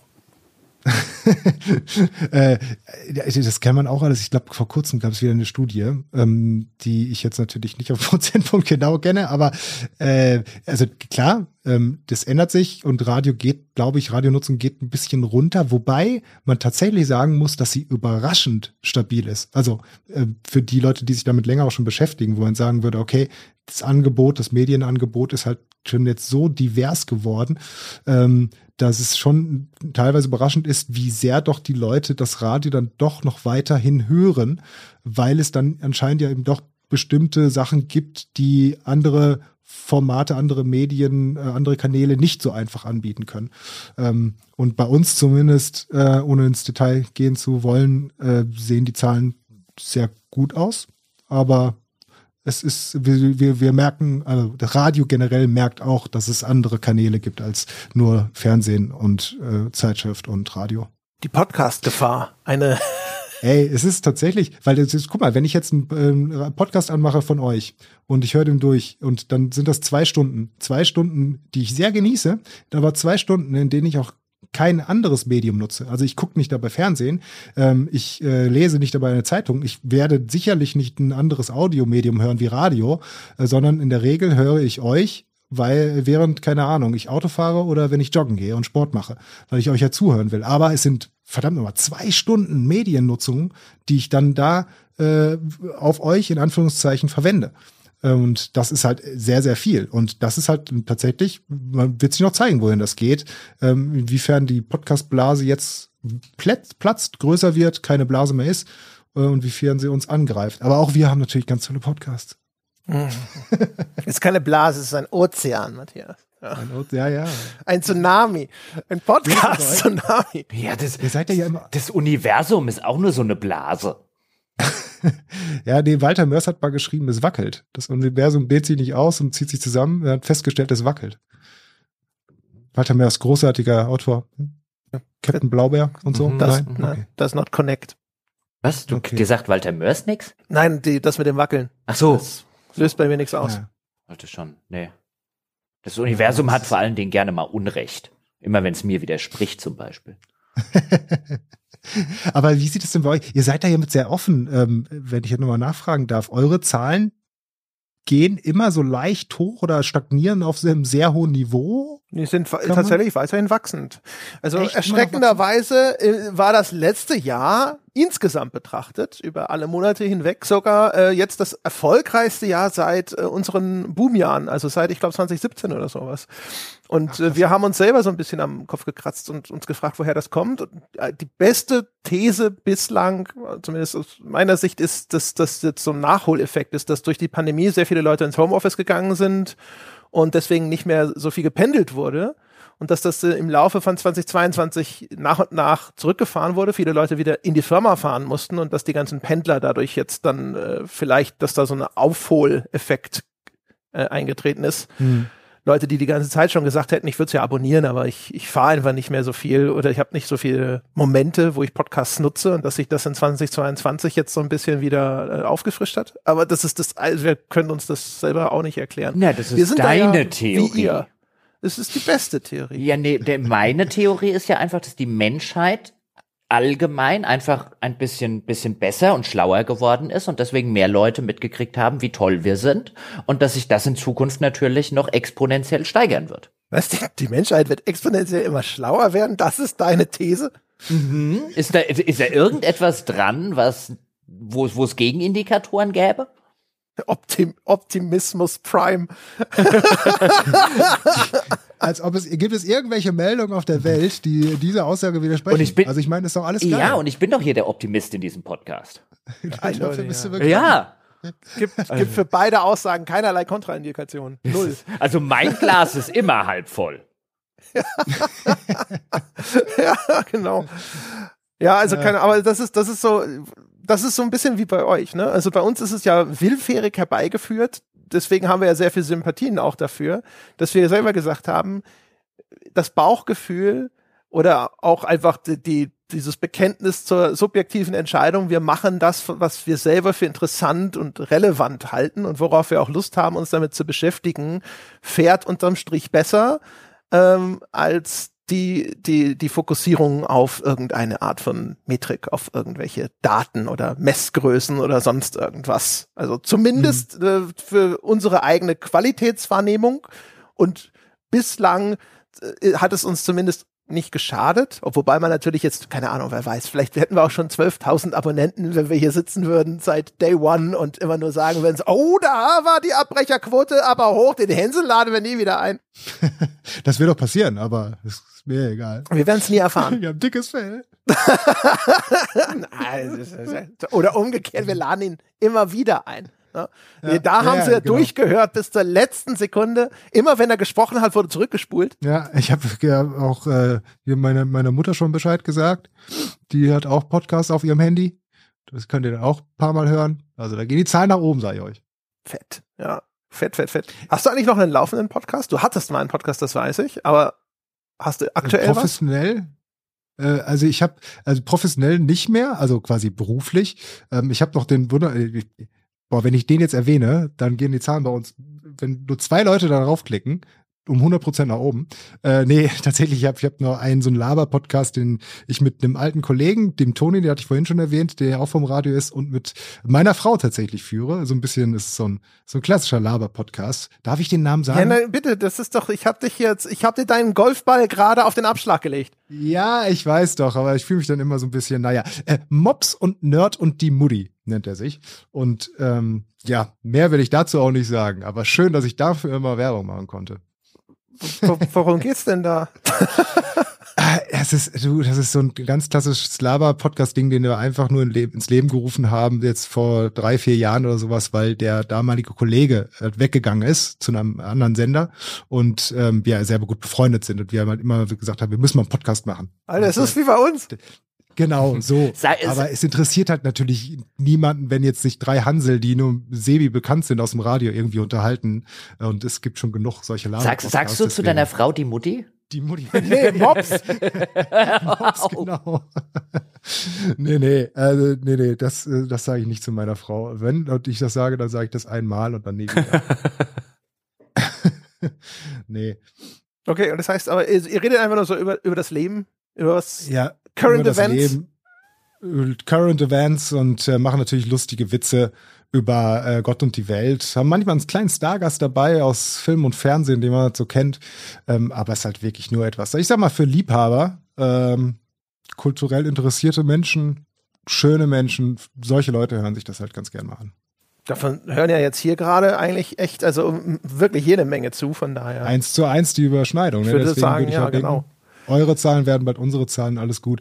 Ist halt auch wirklich, das ist nur ein privates Ding. Aber das ist halt, wo du das vorhin kurz angesprochen hast, wir hatten ja auch mal einen Gaming-Podcast bei uns im Radio, der ganz okay erfolgreich war von den Zahlen, ähm, aber den wir abbrechen mussten, weil es einfach zu viel Aufwand war, das noch ganze, das noch nebenher zu machen.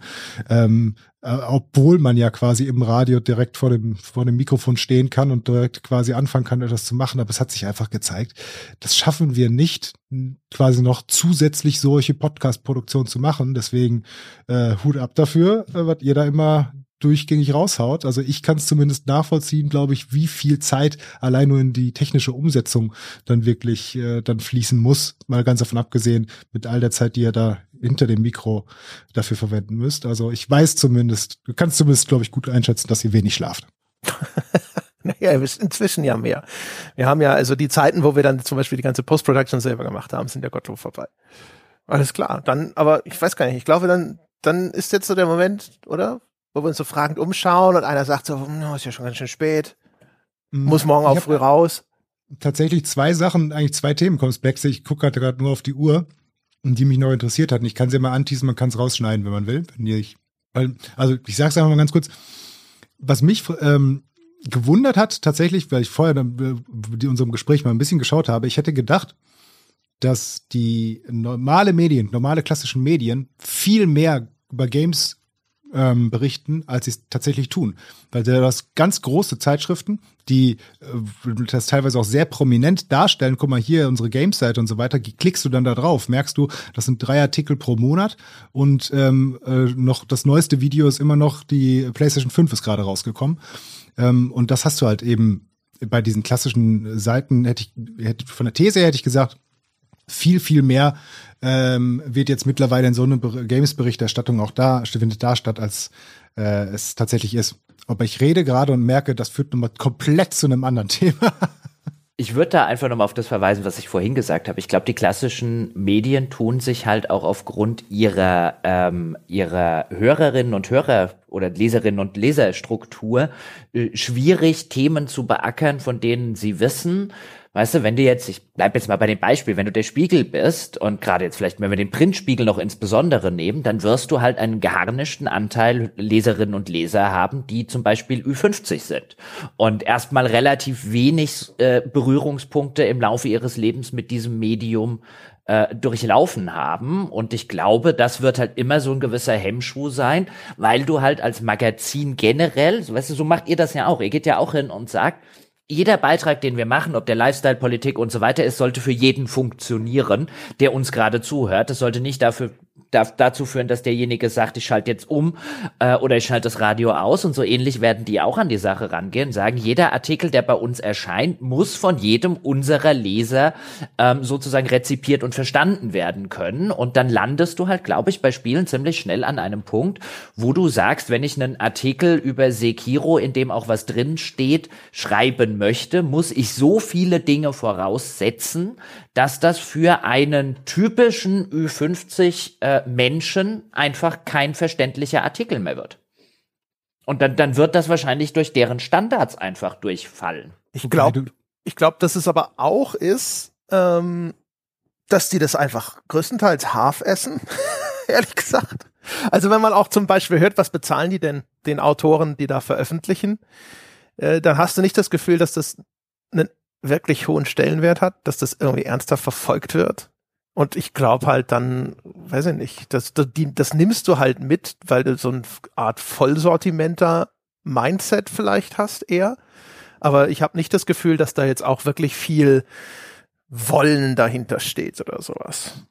Ja, tatsächlich hätte ich halt wirklich nur gedacht, äh, nur vom, bevor ich nachgeguckt habe, wie viele Artikel zum Beispiel jetzt bei einem Spiegel oder bei einer Bild oder bei einer Süddeutschen äh, unter Games erscheinen, hätte ich halt gedacht, oh, da kommt äh, sicherlich deutlich, deutlich mehr als früher und keine Ahnung, 10, 12, 13, 14 Artikel pro Monat, wenn nicht sogar noch mehr und es sind wirklich im Schnitt zwei bis drei Artikel, ähm, aber trotzdem war es halt so prominent in meinem Kopf, dass ich halt irgendwie gedacht, okay, das ist vielleicht einfach so ein, so ein bisschen auch der, die Denke, ähm, das ist aber nur wirklich eine Vermutung, das ist so ein bisschen so Feigenblatt Videospiele. Berichterstattung haben wir auch. Und guck mal, wir sind jung und modern. Ähm, da aber viel Arbeit, viel Geld wird da nicht reingesteckt. Ja, du musst auch überlegen, dass das natürlich Online-Redaktionen sind. Und ich, ich würde zumindest, ich weiß es nicht, ich würde aber wetten, dass die ganz hart datengetrieben sind und das einer von den Nachteilen davon ist, wenn du jetzt, äh, keine Ahnung, hier, weiß ich nicht, jetzt einfach nur rein fiktiv, du bist jetzt irgendwie fürs Netzwerkressort bei Spiegel Online oder so zuständig und du wirst anhand von sowas wie Zugriffsdaten in irgendeiner Form an, wird deine Leistung hinterher bemessen. Äh, dann hast du keine Zeit, irgendwie Interesse und Vertrauen aufzubauen, indem du sagst, wir machen jetzt ein Spieleressort und wir gewinnen das Vertrauen, dass hier vernünftige Berichterstattung da, äh, stattfindet und sowas und wir investieren da drin und dann ist es egal, dass diese Artikel erstmal nicht so viel gelesen werden, weil die Leute müssen erstmal verstehen, dass es das gibt und dass es das in dieser Menge gibt und so weiter und so fort. Das ist schon, weißt du, so alleine schon, glaube ich, an dem Teil wird es ein bisschen scheitern, weil du dann einfach deine ganzen Zielzahlen nicht erreichst, ja. Und umgekehrt, äh, was du dann immer das Problem hast, du bist eine Unterseite in einem Portal. Das heißt, das ist ein ewiger Kampf, auf der Startseite gefeatured zu werden. Das ist halt, ich hatte zwischenzeitlich mal eine Zeit lang diese Situation, als ich das Videoteam übernommen habe bei der GameStar, wo ich gesagt habe, wir machen jetzt hier neue Sachen, die müssen aber bekannt gemacht werden. Und ich will auch, oder ich werde auch gemessen daran, wie zum Beispiel, wie stark Aufrufe gesteigert werden.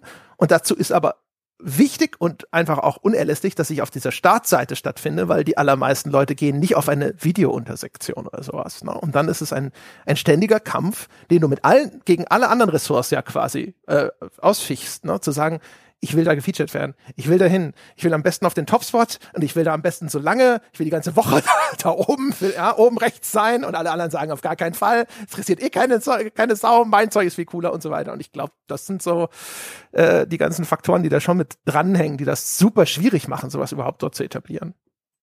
Hm. Jetzt guckt man sich so langsam um, ne? ich dachte jetzt, entweder, ich dachte, entweder Jochen sagt was oder du sagst das zweite Ding, was du noch auf deinem Zettel hattest.